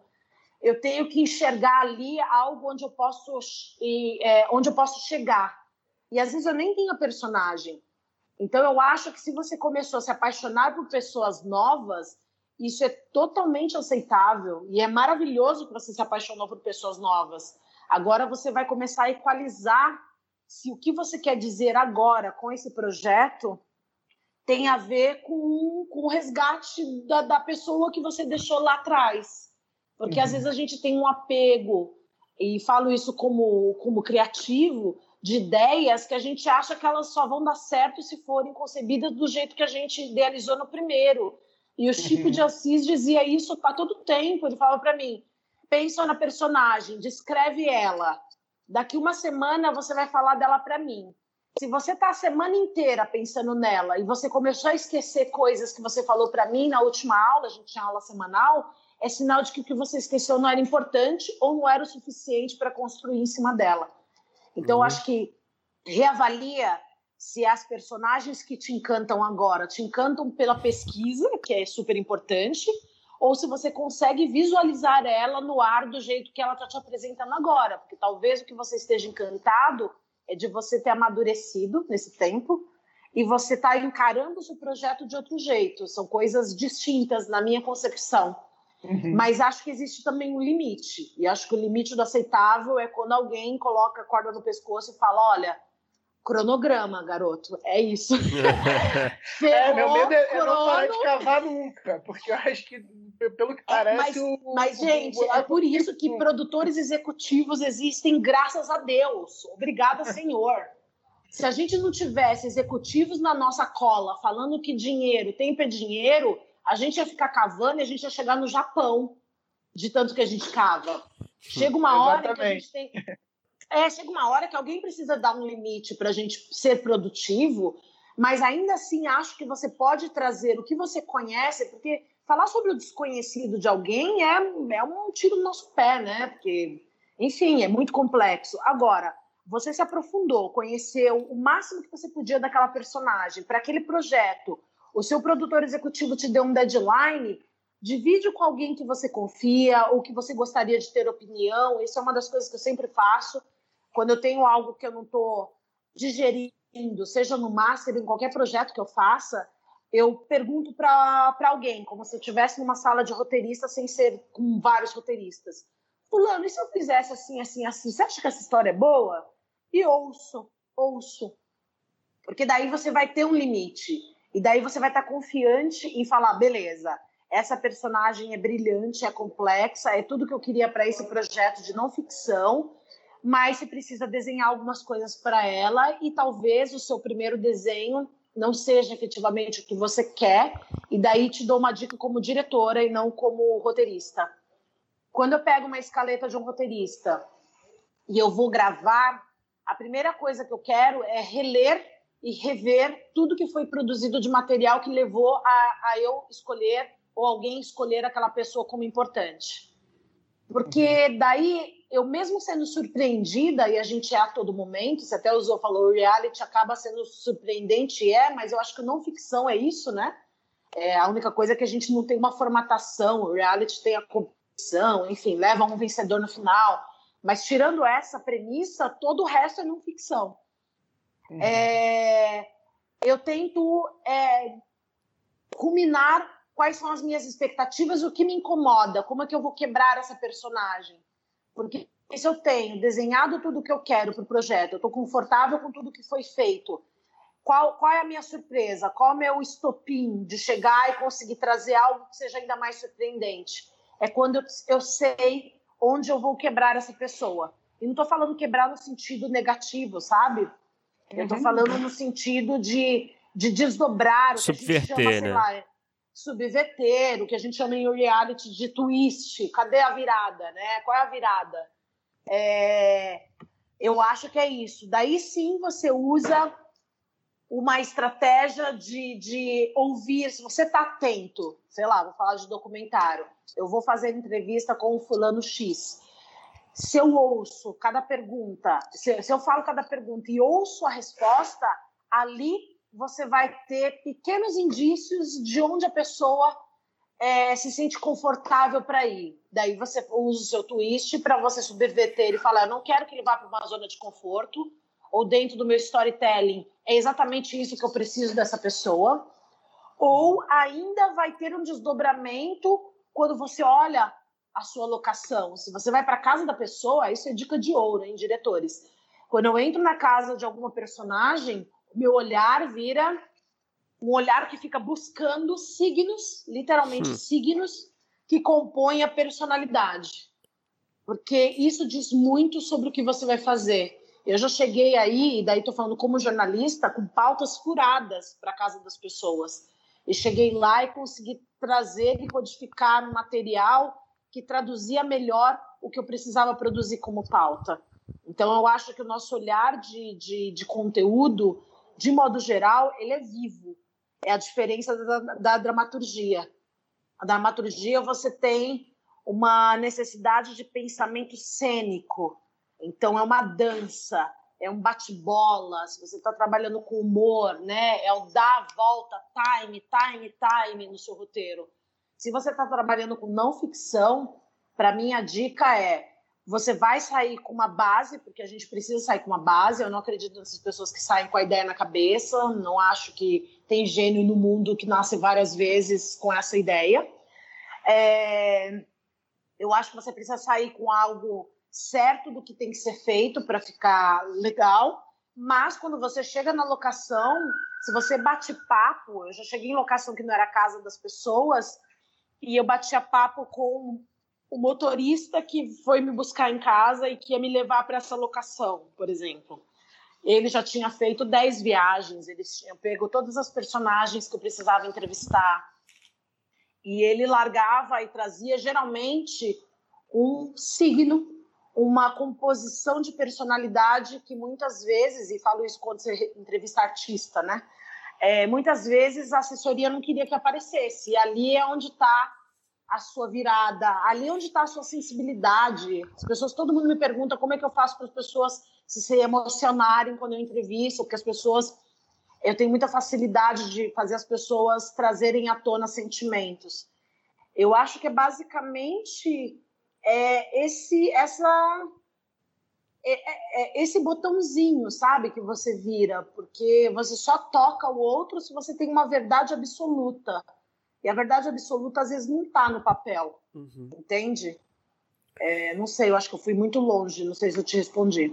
Não, foi ótimo. E, e, é engraçado que é uma coisa que é tão longe, mas também é, é, é tão próxima, né? Porque ao mesmo tempo é, é o cerne da, da dramaturgia também, né? Também, também. Nós somos personagens, né, gente? Ou às vezes eu sou vilã, às vezes eu sou a bruxa malvada da minha produção. Tem dia que eu tô super carente, eu seria aquela mocinha melosa que todo mundo ia amar na novela das seis da Globo. É, tem dia que eu tô o demônio, então tipo, eu seria aquela vilã, tipo Nazaré, que tipo, vou empurrar da escada. Tenho pensamentos muito bizarros sobre a vida, assim. e às vezes a gente deixa, a gente esconde os nossos instintos. Eu acho que todo mundo que trabalha com criativo, na verdade, é tudo um bando de, de gente que tem várias personalidades guardadas ali. E é onde a gente se, se projeta, né? É, e acho isso saudável. É, não é à toa que a gente não está no mercado financeiro, a gente está na parte criativa.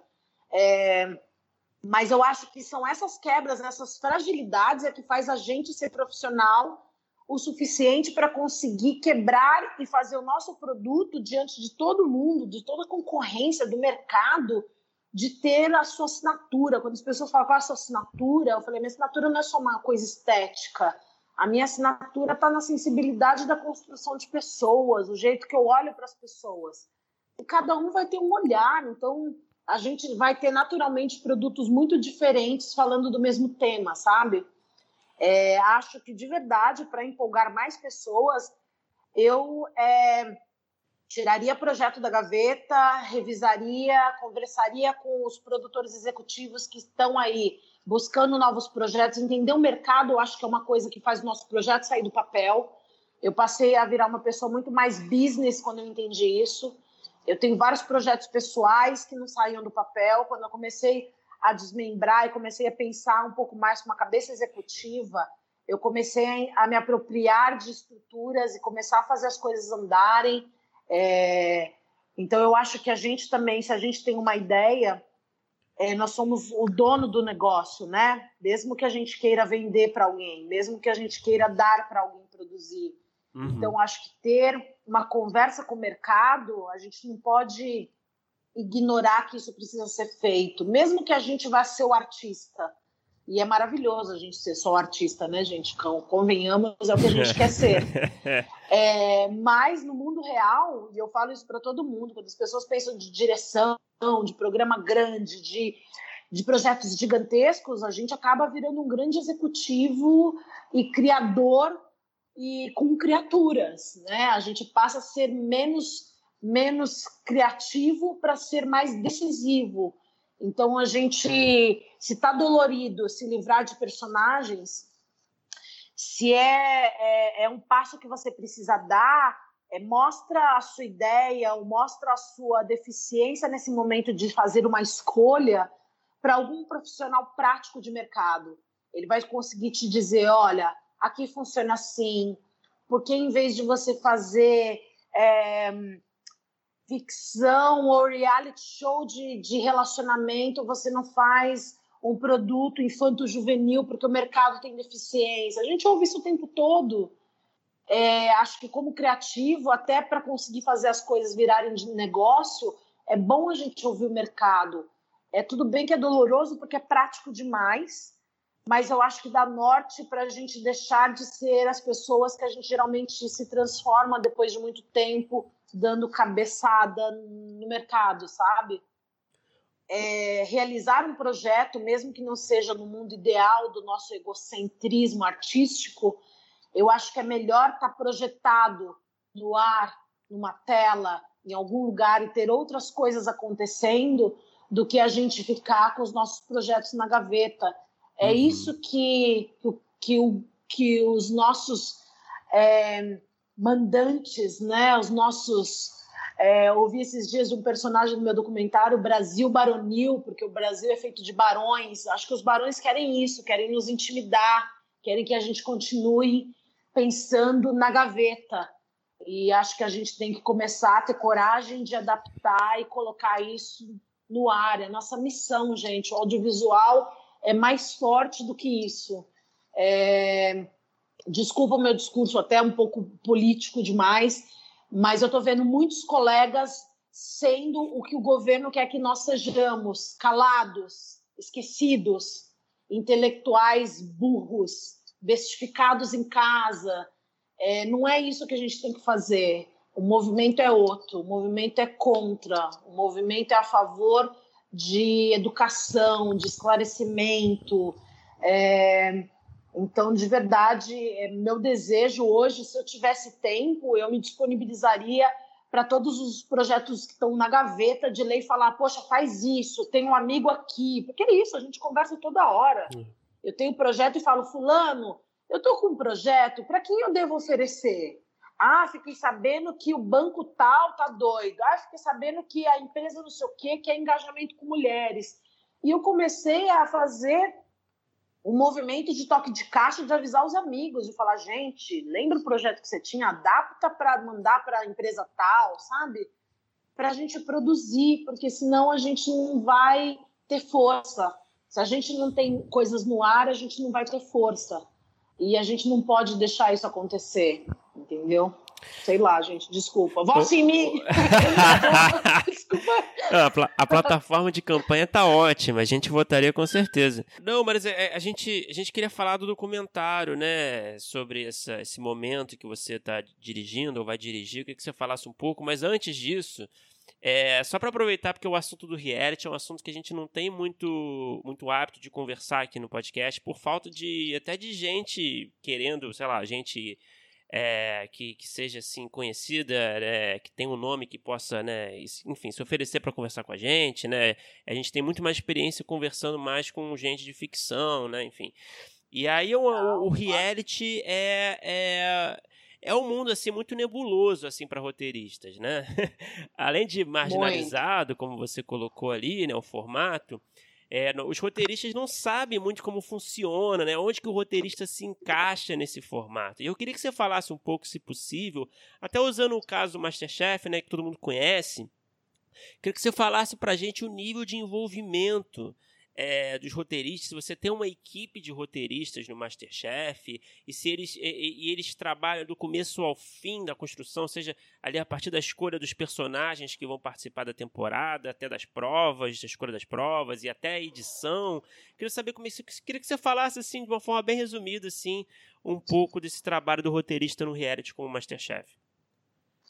Olha, é, eu tenho, eu vou falar as coisas que eu posso, tá? Porque é uma franquia com confidencialidade, enfim. Uhum. É, tem algumas coisas que eu não posso contar porque faz parte do meu contrato. Mas eu posso dizer, sim, profissionalmente, até para trazer mais gente para os realities. Eu acho que nós somos poucos é, especialistas em reality e eu acho bom se eu pensar escrotamente como profissional é, mas acho ruim porque eu acho que tem muita gente formatando projetos que pode se transformar em bom conteúdo de reality e precisa trabalhar e fazer isso se tornar um mercado mais competitivo e mais interessante. Então, eu sou super aberta a, a, a falar sobre reality. É, vamos lá, roteiristas de reality. É, eu geralmente componho, e daí não é no Master, é, todo o trabalho que eu participo, onde eu faço direção ou sou, enfim, supervisão de conteúdo, sei lá, é, eu geralmente componho um time que eu chamo de núcleo criativo.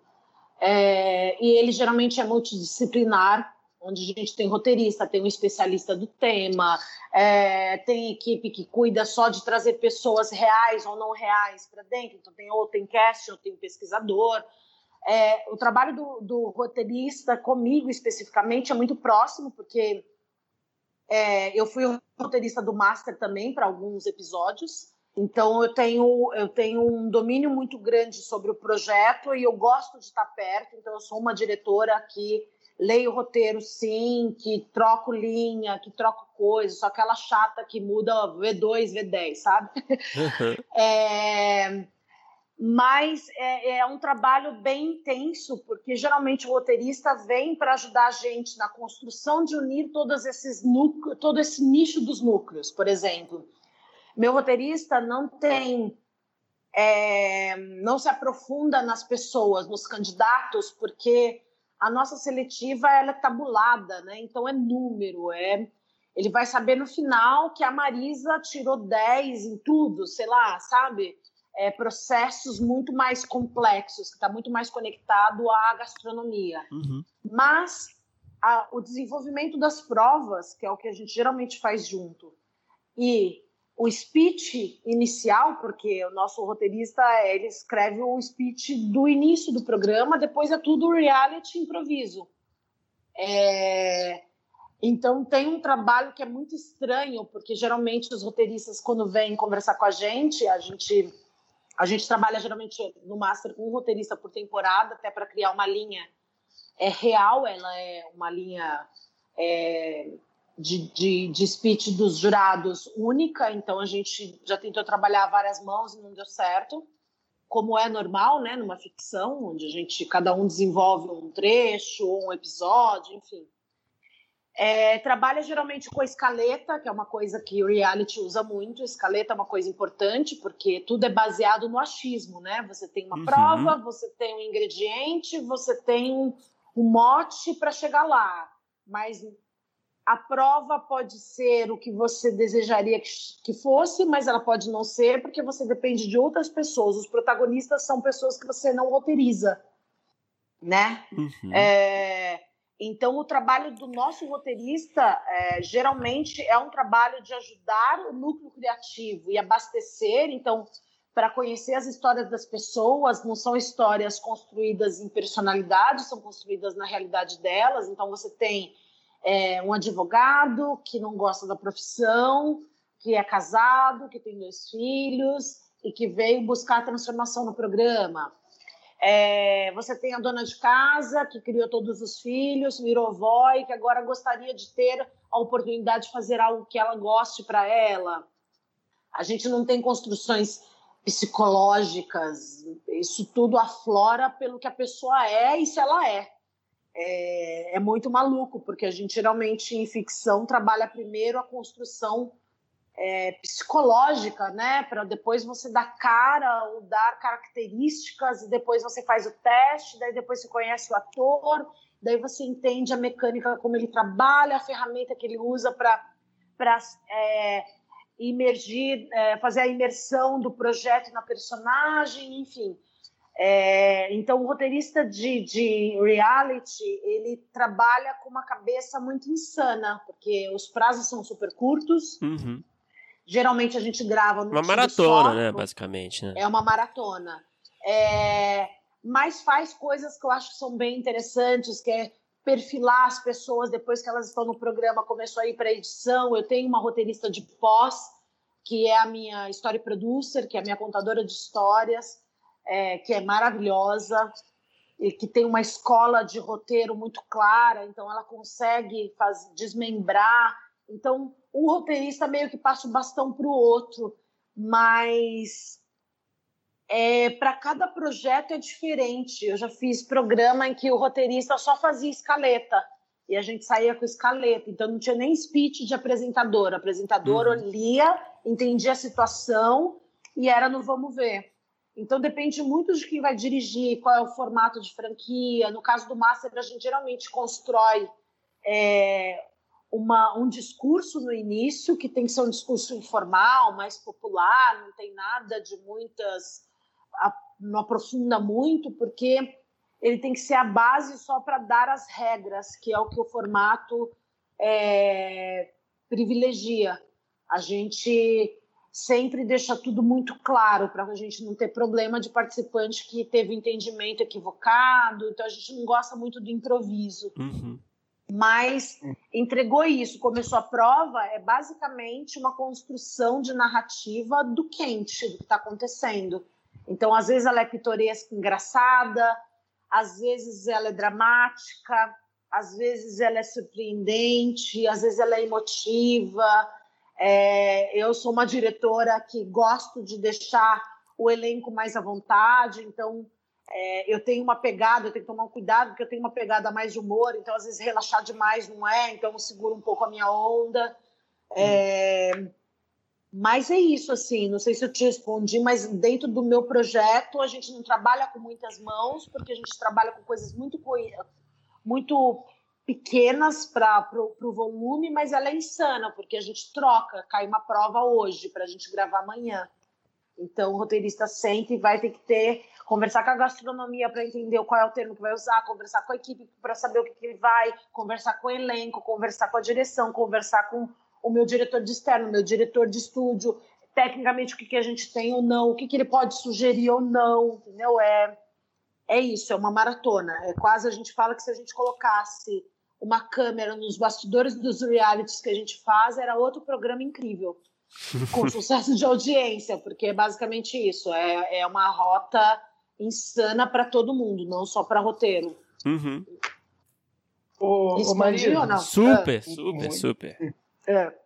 Ô Marisa, é, na outra resposta você falou um pouco, começou a falar um pouco sobre, é, não só na outra resposta, mas ao longo da nossa conversa, sobre o tempo que a gente está vivendo, né? É, é, e, e, eu acho que nas, nas respostas você falou até é, de um pouco mais de tempo para cá, e agora, especificamente, a gente está vivendo é, essa, esse momento de pandemia, quarentena, é, esse mundo completamente diferente, esse país completamente alucinado. E você está envolvida num projeto né, de documentário exatamente sobre o Covid-19. É, eu queria saber mais ou menos sobre esse projeto, como é que qual, qual é o tipo de visão que você está é, pretendendo abordar do, do, do, da pandemia, da doença, é, e o que, que você está pensando em relação até ao nosso mercado, em relação à, à produção em geral, é, em tempos tão instáveis e tão loucos. Infelizmente, essa é palavra que eu encontro. É, eu, eu acho que um pouco desse meu discurso, até político, tá, tem totalmente está é, totalmente conectado com o que a gente está vivendo agora e eu especificamente é, reencontrei uma amiga, Juliana Schwanz, que é da Bobó Filmes, que fez Tabu comigo, por isso que eu falei que olha como é legal as nossas relações, né? Há 10 anos atrás, sei lá quantos anos atrás a gente se... E agora a gente se reencontrou. Ela um dia me ligou e falou, olha, a gente precisa fazer alguma coisa. Deu, oi? Oi, Ju, tô aqui, as crianças estão quebrando a televisão, tá um inferno na minha vida, mas a chefe parou. Enfim, sabe, desabafo de amigo. Uhum.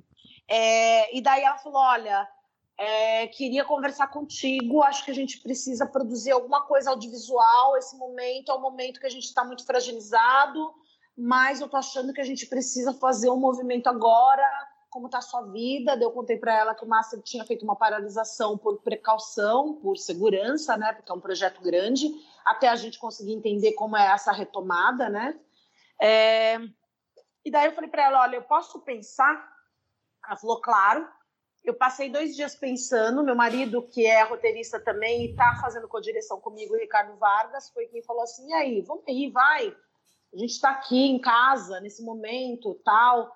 É, eu pensei bem, daí eu liguei para Juliana, depois de dois dias ou três dias, não sei, e falei, Ju, eu aceito fazer, mas eu queria propor uma coisa diferente. Eu queria propor uma dificuldade para nós de produção, mas que eu acho que tem totalmente a ver com a dinâmica de vida que a gente vai ter a partir de agora ela falou para mim, nem sei o que é, mas topo, porque ela queria muito fazer e a gente queria muito trabalhar juntos. É, tipo, eu poderia falar qualquer coisa. É, é, mas eu fui legal, tô brincando. É, daí eu falei para ela, eu falei, olha, eu queria que a gente se desvencilhasse da produção natural de um documentário, onde a gente propõe estética, define tecnologia, banca uma fotografia, cria um discurso, trabalha uma defesa, acha personagens, grava, monta é, e coloca isso num festival internacional, é, que seria a ordem natural do processo. E, e ela falou assim: tá bom, mas não entendi. Eu falei: eu queria que a gente começasse a se apropriar de material caseiro. Dela, oi? Eu falei: é, eu queria que a gente começasse a falar com as pessoas e falasse assim: gente, é, você vai produzir seu conteúdo. E eu nunca fiz isso, tá, gente? Eu nunca dirigi remotamente ninguém, nem, nem meus filhos eu consigo mandar neles via vídeo. é muito difícil, mas eu achei que era uma forma da gente fazer algo que é, saísse do factual do jornalismo, porque eu não sou uma jornalista atuante no factual, eu sou uma jornalista de entretenimento, apesar de ter uh, usar as ferramentas do jornalismo de ética, de credibilidade, de checagem, de apuração, enfim. É, eu achei que era uma forma interessante de trazer é, um pouco dessa, desse jogral de lidar com o isolamento social. E daí isso nasceu o documentário que se chama A Espera. A Espera é um documentário que fala sobre os nossos sentimentos então, basicamente, ele vai abordar temas sensíveis, ele vai falar sobre a doença, porque a gente não consegue desatrelar dela, mas a gente vai falar sobre esse momento de transformação das pessoas, como elas estão lidando com essa, com essa necessidade de se isolar, de retrair, de ter medo, de ter que ficar ouvindo toda sexta-feira o governador e o prefeito dizendo qual é o próximo passo que a gente tem que dar, a relação da gente de perder a liberdade de ir e vir. É, é, e eu comecei a ter uma surpresa muito interessante, porque a Ju abraçou essa ideia, o Ricardo abraçou essa ideia.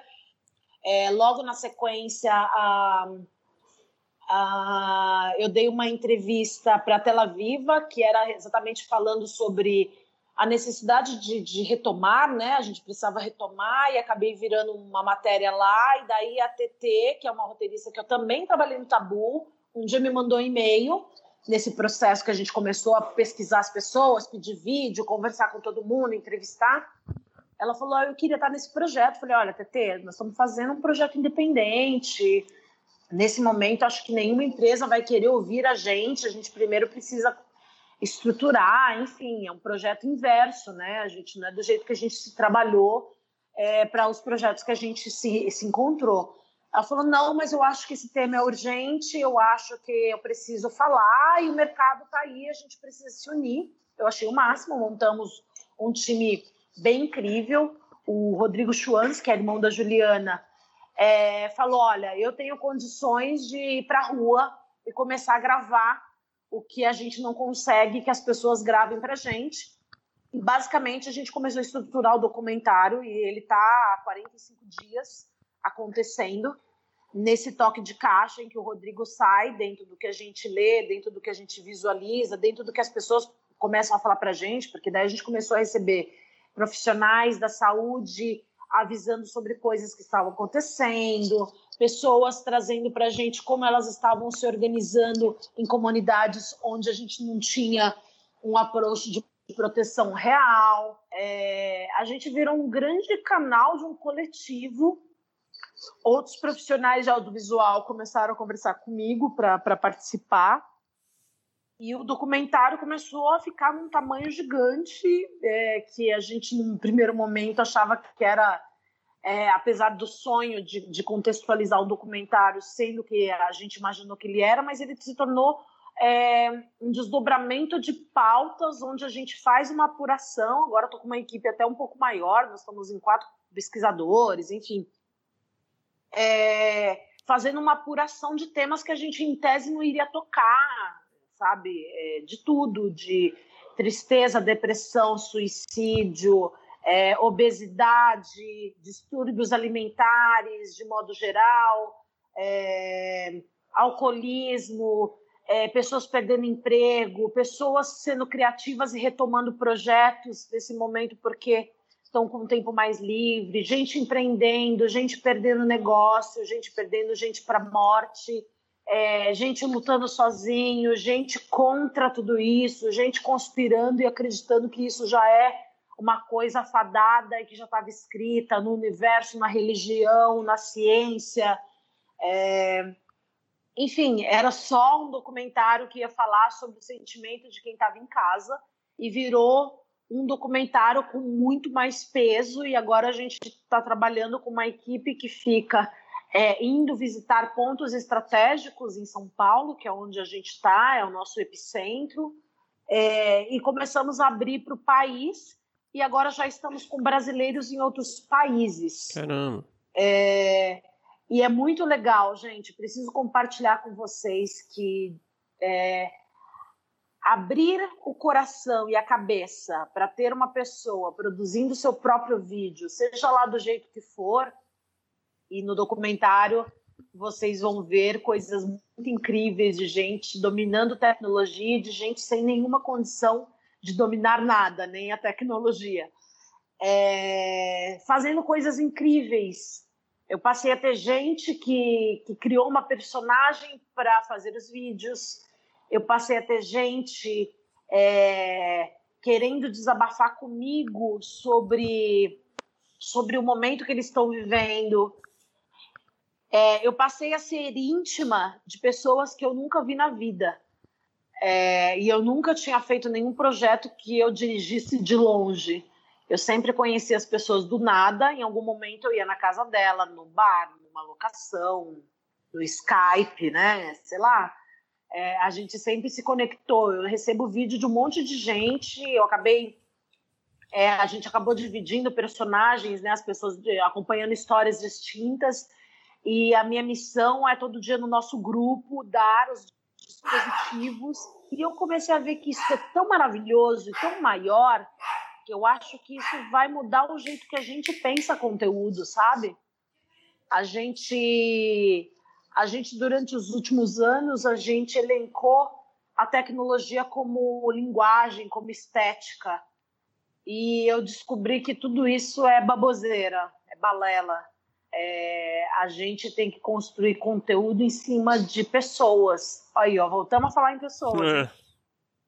É. é porque cada um produzindo o seu próprio vídeo dá uma autonomia e as pessoas agora, depois do terceiro, quarto vídeo que começa a mandar para a gente, elas vão criando uma intimidade que eu tenho de tudo. Eu tenho gente fazendo coisas muito caseiras, coisas que você não gosta que as pessoas vejam o que você está fazendo é, dentro de uma intimidade que, que você não abre para qualquer pessoa, você precisa muito tempo para estabelecer essa relação.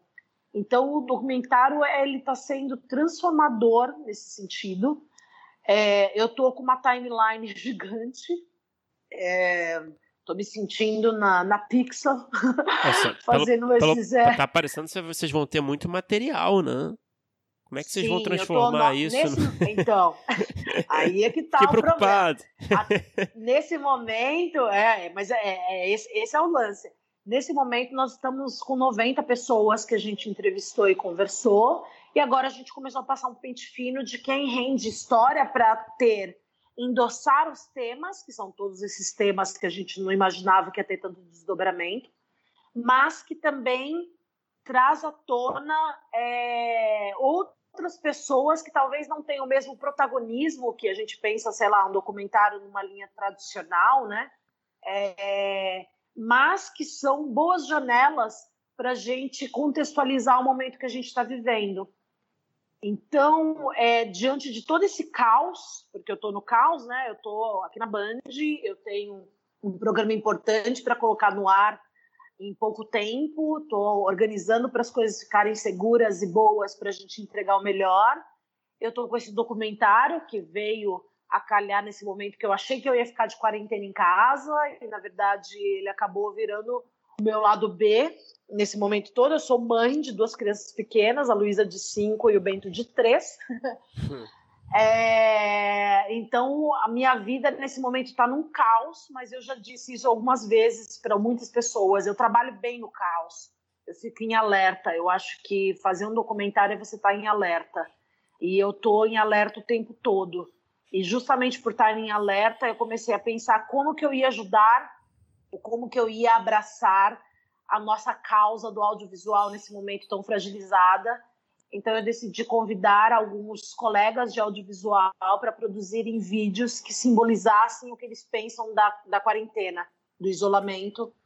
É, acho que é uma forma da gente multiplicar a nossa preocupação e mostrar ainda mais a, o poder e a ferramenta que a gente tem. Então, o documentário vai ser costurado com histórias de verdade, com vídeos de verdade, com gente de verdade, produzindo a si mesma pela visão delas, é, com trechos é, lindamente pensados por profissionais de audiovisual, é, mostrando a sua, a sua obra de arte no documentário. É, e eu estou bem feliz, porque daí isso se estendeu, não só profissional do audiovisual, acabei convidando alguns artistas é, para fazer isso, e começou a virar uma grande rede do bem de produção. E, e eu gostaria que, neste momento em que as empresas estão é, é, na defensiva, de ver como o mercado vai estar, tá, talvez agora seja o melhor momento para a gente investir menos, que é o que o mercado precisa, porque não tem uma rotatividade, mas ainda assim se produzir bem. Porque muitas vezes a gente lê nos jornais falando, poxa vida, mas nossa, é muitos milhões para o audiovisual, para quê? É... E na verdade a gente está falando de pulverizar, né? A gente não dá dinheiro para um lugar só. É. Nem tem que ser. Talvez eu acho que agora os pequenos, e eu me considero pequena no audiovisual nesse sentido, é, a gente vai ganhar, começar a ganhar força, porque a gente vai conquistar outros, outros, outras esferas e talvez isso volte a ser pulverizado e a gente volte a ter um mercado competitivo saudável, com gente investindo no próprio projeto. Acho que agora virou um ambiente de acreditar e não só para nós do audiovisual, acho que para todo mundo. Quem precisa empreender vai ter que empreender bancando algo para poder mostrar para alguém. E quando eu falo no bancar, na minha concepção, é, empresas inteligentes vão entender que você não precisa investir, vender uma casa para você fazer a coisa acontecer. Você só precisa mostrar uma ideia e essa ideia vai ser absorvida dentro de uma campanha, de uma linguagem, de uma necessidade, porque no final das contas é, nós somos as pessoas que levam sonho para casa das pessoas em casa, né? Uhum. Nós todos somos consumidores dos produtos dos nossos colegas, até de quem a gente não conhece, ou de quem a gente admira, ou de quem a gente também não se dá bem, enfim, né? A nossa realidade é essa. E e se a gente tiver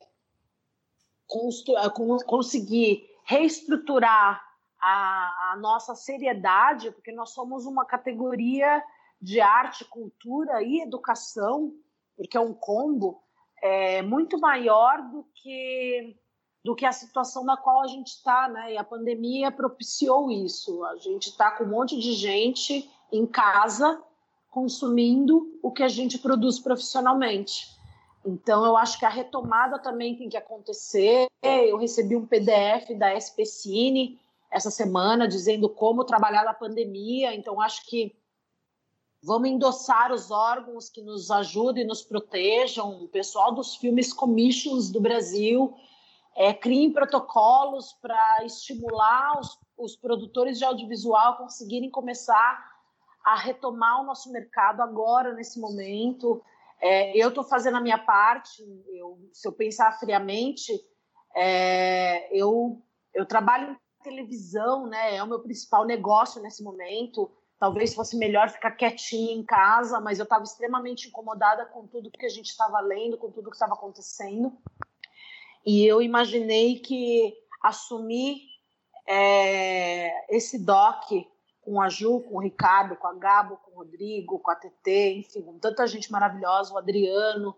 É, eu imaginei que eu estaria abrindo uma porteira difícil, que estava pesado para abrir sozinho. Então, eu espero que muitas outras pessoas se unam e consigam produzir coisas independentes que dê para serem realizáveis, sabe? Uhum. A gente sonha algo que é um castelo, mas se a gente constrói uma casinha, um casebre bem feito, com identidade, com personalidade, talvez seja muito melhor nesse momento. A gente acabou de descobrir que a gente precisa de bem menos para viver. Com né? certeza. É, enfim. É, pô, é muito legal o projeto, Marisa. Parabéns pela iniciativa. A gente fica Obrigada. até curioso e, e preocupado com a quantidade de material, mas a gente, a gente tem Vai certeza. dar, vai É, dar. a gente sabe que vocês vão, vão conseguir fazer um recorte legal.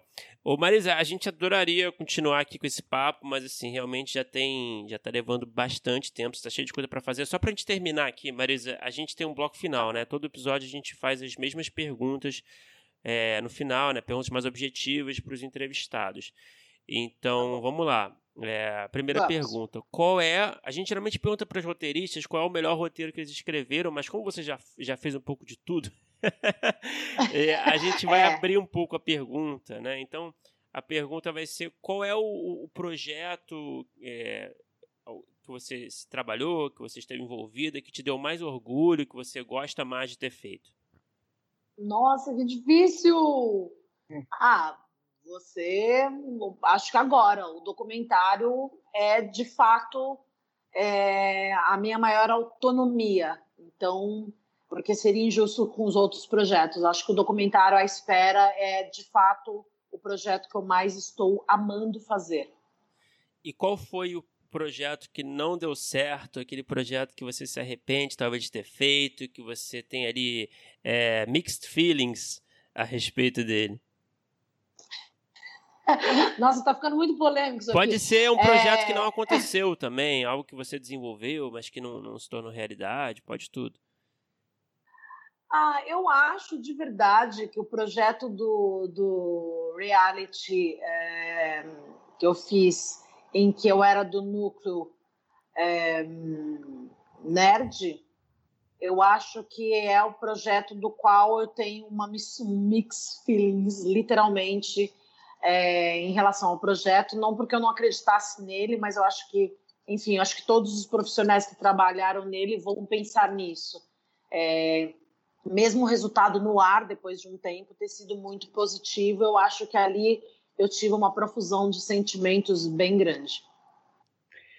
E qual é o produto audiovisual? E aí pode ser série, pode ser filme, pode ser é, dramaturgia, pode ser reality, pode ser doc, que você assistiu e você falou, putz, eu queria ter feito isso. Ai, gente, eu tenho um agora que eu amei e é tipo super pop. E eu fiz uma maratona, literalmente. Eu tenho dois. É Outlander, que é, é ainda não, não assisti a última temporada, então, por favor, se vocês assistiram, não falem. É, gostaria de ter feito porque eu sou apaixonada pelas, ah, pelos as, as, as- os campos altos, pela Escócia. Acho que eu gostaria muito de ter feito ou fazer alguma coisa de dramaturgia é tipo épico. E assisti uma coisa divertidíssima, por favor, anotem aí, que é tipo pop, leve, é, interessante, é a história da TV, que é, é Jane a Virgem. Uhum. Gente, tá na Netflix, é maravilhoso, é um despropósito, é uma desconstrução da dramaturgia na essência de, da- da- das novelas, é, com atores incríveis, com desdobramentos que eu acho que para nós que gostamos de criar e escrever deve ter sido assim, desculpa a expressão, mas assim, do caralho. É, de fazer parte da sala de roteiristas. Eu queria muito. Eu queria ter feito parte dessa sala de roteiristas e queria ter feito o Me Alugo para Sonhar do, do Gabriel Garcia do, do Gabriel Garcia Marques com o Doc Comparato. Gostaria de ter feito essas duas salas de roteiristas, a Jane pela série e o Me Alugo para Sonhar. Eu gostaria de ter construído aquela história com o meu querido Gabriel Garcia Marques, que eu amo. Nossa, respostas bem diversas, né? Inesperadas, gostei Sim, bastante. é, eu sou. Ah, eu sou pobre, eu sou tudo. Nossa, eu tenho umas coisas bem malucas. Vai. E Marisa, para fechar, é, qual é o projeto que você tem, uma ideia que você tem desenvolvido, um roteiro, pode ser também, que, que você ainda não conseguiu realizar, mas que está ali na fila, que você sonha, um projeto ali por qual você tem uma paixão especial, que você sonha em vê-lo realizado algum dia nas telas? Eu escrevi há oito anos atrás é, um curta, olha só, né? Oito anos atrás escrevi um curta que se chama Alfabeto de Lourdes. E nesse último ano de transformação de carreira, enfim, de experimentar outras coisas, eu resgatei esse roteiro e ele tá tudo, ele tem tudo, ele tem até um desenho de produção. É, eu tenho uma vontade imensa porque fala sobre um tema que eu gosto, que é o analfabetismo funcional é, eu fui é, uma garota criada na periferia, onde as referências e a relação é, de violência e de restrição em educação é muito grande, ainda é muito grande. E o analfabetismo funcional é basicamente a formação da maioria dos jovens é, de escola pública. Então, é um roteiro, o Alfabeto de Lourdes é um roteiro que está na minha, assim, agora mais do que nunca, eu acho que ele é necessário. Eu tinha até conversado com o Ricardo, que, que eu queria é, projetar ele para o ano que vem, mas eu acho que ele deixaria de ser curta para talvez ser um longa, onde a gente abordasse um pouco mais dos temas é, sociais e mais sensíveis, já que eu estou nesse engajamento e eu estou com uma cabeça é, muito mais é, limpa para falar sobre feridas, sabe? Eu tô, eu tô sem medo de tocar em assuntos sensíveis. Então, acho que esse Alfabeto de Lourdes é um projeto que, se ele não acontecer da forma é, capitalista, né, de, de, de projeção de, de orçamento, de patrocínio, eu mesma vou bancar como realizadora, porque eu acredito muito nesse projeto. Ah, Marisa, perfeito. Pô, muito obrigado aí por conversar com a gente. Foi demais, demais. Ah, eu que agradeço, menino, a todos que, que vão ouvir essa nossa longa história, longa hum. conversa. É, espero que dê um pouquinho de ânimo para se mexer e tentar fazer alguma coisa. E fico aí doida para conhecer e ver mais pessoas produzindo e se precisarem de ajuda para qualquer nicho do qual eu trabalho e vocês acham que talvez precisem de ajuda, eu estou super à disposição. Me sigam nas redes sociais no arroba Marisa Mestiço. Eu tô, eu tô muito afim de, de fazer uma revolução, literalmente. Então, eu, tô, eu, tô, eu tô pronta para o piquete, entendeu? Então, eu acho que se a gente reunir mais gente incomodada, provavelmente a gente vai produzir, produzir mais e melhor. Eu acho que é o que a gente precisa, produzir, gente. Vamos lá, vamos produzir, porque a gente tem muita gente que gosta da gente também. Não, a gente não pode acreditar só em quem quer nos derrubar, não. É isso. Maravilhoso. Pô, foi demais o papo. Demais, cara, Bom. demais mesmo. Muito obrigado.